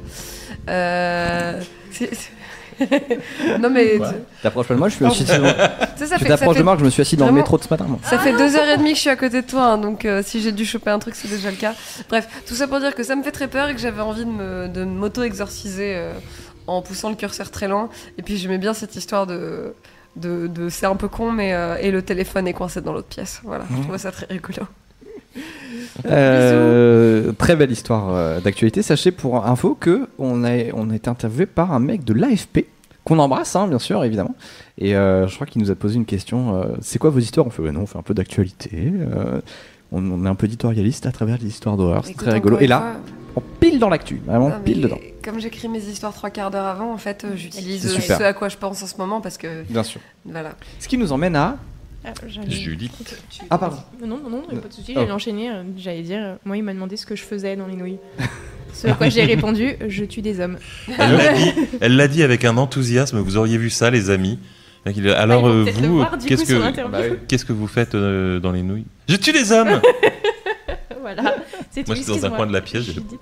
Donc, je t'en prie, Judith, pardon. Donc, Euh, bah, du coup, moi, un peu comme les fois précédentes où je suis venue, euh, j'aime bien écrire des histoires euh, à propos de choses qui me sont arrivées. Donc, c'est très, très inspiré de ma vie, mais bien sûr que je rajoute une petite couche de. Bah oui, parce que t'es pas morte. Voilà, du Oui. coup, c'est ça le. mieux. sinon, tu restes, c'est vrai. Non, mais euh, c'est vrai que ré- récemment, j'ai effectivement déménagé toutes mes affaires de chez ma mère. euh, et c'est toujours intéressant ce moment où euh, tu, effectivement, repasses tous tes souvenirs. En revue et, euh, et du coup tu as vraiment l'impression de mettre bah ouais enfin c'est ce que tu fais de mettre ta vie dans des cartons et de la réoublier jusqu'à la prochaine fois jusqu'à ce que tu pourras te jusqu'au moment T'as où tu du pourras te matériel de peinture du coup? Oui. Oui. oui, non, mais à peu près tout est vrai. Et donc j'ai effectivement euh, décrit assez fidèlement la cave euh, de mon compagnon, du coup, dans laquelle j'ai mis, euh, les cartons. Effectivement, j'ai à un moment donné entassé les cartons dans sa cave seule la nuit avec de la musique et tout. Et, euh, et l'interrupteur est effectivement loin et c'est une minuterie. Et du coup, à un moment donné, la lumière s'est éteinte, euh, sachant que là, ce que j'ai pas décrit dedans, mais c'est qu'à un moment donné, euh, dans, dans sa cave, il y a une porte grillagée qui donne sur un tunnel sans fond qui n'est absolument pas éclairé. Et du coup, c'est vrai que je m'étais dit, putain, heureusement que là, mon portable a de la batterie. il y a une lumière qui vient Il y de a une s'allumer. lumière qui vient de s'allumer derrière, on est tout seul à l'étage. Donc, euh, Vous êtes sûr que c'est pas genre euh, moi? Non, la lumière non, il y a, y a des. Non, mais il y a un gardien. Quel étage? Ok, Oui. tout va bien. Je, je me suis fait peur avec une chaussure, excusez-moi de m'inquiéter parce que la lumière s'allume. Et donc le machin grillagé Et avec le, le tunnel euh, de, de- qui descend aux enfers. Voilà, où vraiment, à chaque fois, j'ai l'impression, quand je passe devant, qu'il va y avoir euh, bah, un fantôme juste derrière, je sais pas. Et bref, quand la lumière s'est éteinte et que je me suis retrouvée dans le noir complet, heureusement que mon portable avec la batterie et que j'ai pu allumer la torche, parce que vraiment, je me suis dit, mais en fait, les 20 mètres qui me, qui me séparent de, de l'interrupteur, avec ce couloir qui se trouve entre les deux, je j'aurais pas survécu. Donc euh, voilà, j'ai voulu euh, mettre un peu, un peu bah, tout- de toute la mélancolie qui a fait remonter euh, le déménagement, voilà, ce changement que ça représente, et, euh, et du coup, ce cadre que j'avais trouvé assez sympa, seul la nuit, euh, dans une histoire. C'était super. Elle était trop bien. tournée. Vraiment trop très C'est cette petite un- boîte à musique elle existe vraiment et je l'aime beaucoup. Mais T'a- T'auras le son Oui, ou- ou pour le. Instagram. Ah, pour- Le et, son, et c'est pour l'histoire mais tu pourrais Ah, et pour la l'histoire. filmer, Bah, tu du sais coup, où elle est ouais. Elle est dans les cartons bah oui. Ah merde. Il va falloir Ah, la désolé. la cave du coup. Désolée. Il va falloir y redescendre et écrire une nouvelle histoire. Moi, Qu'est-ce je... que tu veux qu'on te Et si on faisait un live là-bas pour la Bon, faut avoir une petite connexion. On peut tirer un RJ45 et on voit ce qu'on fait. Mais honnêtement, Un peu honnêtement relou le un jour, par contre. euh, pour Oui, ça c'est clair. on a des témoignages quelquefois, tu sais, d'endroits hantés et tout. Moi, je, un jour, je me dis, bah, il faudrait qu'on y aille. hein. Non, je suis chaud. Et honnêtement, il y a une va- fois, j'avais essayé. il On y va avait péter des- l'ambiance tous les deux. Il y avait va des bureaux hantés. Je sais pas si tu te souviens de cette histoire, mais il y avait des bureaux où il y avait plusieurs collègues qui avaient témoigné ensemble pour dire oui, oui, non, on a vraiment tous vu des trucs super bizarres. Ah, que Genre des augmentations. Oui, avec euh, les, les gens qui portent sur, qui, les gens qui tapent sur les portes alors qu'il y a derrière les, il y a personne derrière les Voilà, portes. me et tout. Et, euh, et j'avais essayé de me renseigner sur euh, les bureaux en question pour y aller. Et il s'avère que c'était vraiment un bâtiment. Total. un- C'était total. C'était les bureaux de Total de base. Total, ça aurait probablement été possible. Mais là, c'était vraiment, on était un, c'était des, des, des, des bâtiments gouvernementaux. Je dirais pas de quel gouvernement, mais c'était des, des bâtiments hyper sécurisés et donc c'était elle- et, la, et la dame qui m'avait envoyé ce témoignage m'a dit ouais en plus je travaille même plus là-bas donc c'est complètement mort je peux pas vous faire rentrer Euh, et c'était loin. Alors, histoire suivante. L'histoire suivante c'est Shadow. Euh, Super. du coup, Super histoire. Shadow, c'est un témoignage. C'est un témoignage qu'on a reçu euh, donc de, de cette jeune femme qui, a, qui m'a dit de signer avec le pseudo euh, Cora. Et euh, bah, alors, le, truc compliqué avec les témoignages, c'est que c'est ce qu'on dit à chaque fois. On part du principe que, que vous avez vécu ce que vous dites que vous avez vécu. On, vous croit euh, quand vous racontez vos histoires. Après, personnellement, moi, je, n'adhère pas à l'explication paranormale, jamais. Je rêve de, de chaque fois pouvoir euh, vérifier effectivement ce qui s'est passé. Mais euh, le truc que je trouvais assez inquiétant dans cette histoire, c'est que c'est très très exactement, mais vraiment extrêmement proche des symptômes d'un empoisonnement au gaz carbonique, euh, au monoxyde de carbone ou au dioxyde de carbone, c'est-à-dire euh, les insomnies, la perte de poids, la perte de cheveux, les hallucinations, la sensation de présence dans la pièce, d'oppression, tout ça, c'est des symptômes euh, de l'empoisonnement au gaz carbonique. Surtout que c'est plus courant dans les, dans les appartements mal ventilés. Et là, on parle d'un sous-sol sans fenêtre. Donc j'avais envie de dire, ouh là, moi j'aurais mis quelques petits détecteurs dans l'appartement Ouais. avant d'appeler un exorcisme. Monoxyde de carbone. Et, ça peut- euh, et donc voilà, tu as très bien fait, si tu nous écoutes, tu as très bien fait de déménager de cet appartement. Mais personnellement, je pense qu'il y avait une explication scientifique euh, à, ce, à ce shadow. Et, euh, et donc voilà, donc voilà, personnellement, je pense que on peut trouver une explication non magique à, à tout ce qui s'est passé. Et euh, en tout cas, euh, je suis ravi que ça aille mieux. Ouais. Ah, clairement. Par Félicitations. contre, ce que je trouvais cool, c'était la relation qu'elle Oui. avait. Genre Ouais. euh, le côté codépendant. euh, Mhm. Ouais, ouais. Qu'elle s'inquiétait pour le. Quand tu me l'as envoyé, j'étais en mode Oh, je suis contente de la lire. Genre vraiment. euh, J'ai j'ai malheureusement pas pu échanger avec cette personne parce qu'elle m'a envoyé le témoignage en me disant voilà mon pseudo, voilà l'histoire, Euh, et je l'ai réécrite du mieux que j'ai pu euh, en essayant d'adopter un, un certain ton, tu vois, et, euh, et je lui ai renvoyé un message en lui disant si tu veux euh, la relire avant que je la lise, préviens-moi, je vais être sûr de pas faire d'énormes contresens, de pas me tromper dans ce que je raconte, mais euh, j'ai malheureusement pas eu de réponse à temps. Donc, je l'ai passé tel quel. J'espère que je n'ai pas euh, écorché l'histoire en la retravaillant. Fort bien. Merci beaucoup. C'était une super histoire encore extrêmement bien racontée. Merci énormément. On aime beaucoup vos témoignages. J'ai pas eu le temps de répondre à tout le monde, mais maintenant qu'il y a une, adresse commune, apparemment, Chéri Crime va pouvoir vous répondre à tous. Mais euh, Histoire comme j'ai- suivante. j'ai été beaucoup absent, j'ai malheureusement j'ai reçu beaucoup de témoignages auxquels j'ai pas pu répondre, mais continuez Oui, à en envoyer. Bien sûr. Ça nous, ça nous fait toujours extrêmement plaisir, même si on répond pas immédiatement. Ou du tout d'ailleurs. parce que c'est c'est pas contre vous, Mhm. c'est pas du passif agressif, c'est de l'incompétence. Chronique. C'est Total. chronique totale. On est quelques-uns hein, au sein On de cette équipe c'est euh, le, à ne pas c'est répondre. le hein. fameux schlag, Ouais. comme disent les jeunes. Euh, La- allez, on enchaîne. L'histoire suivante, c'est Mémoire, avec l'histoire de la loupe. Ouais, super.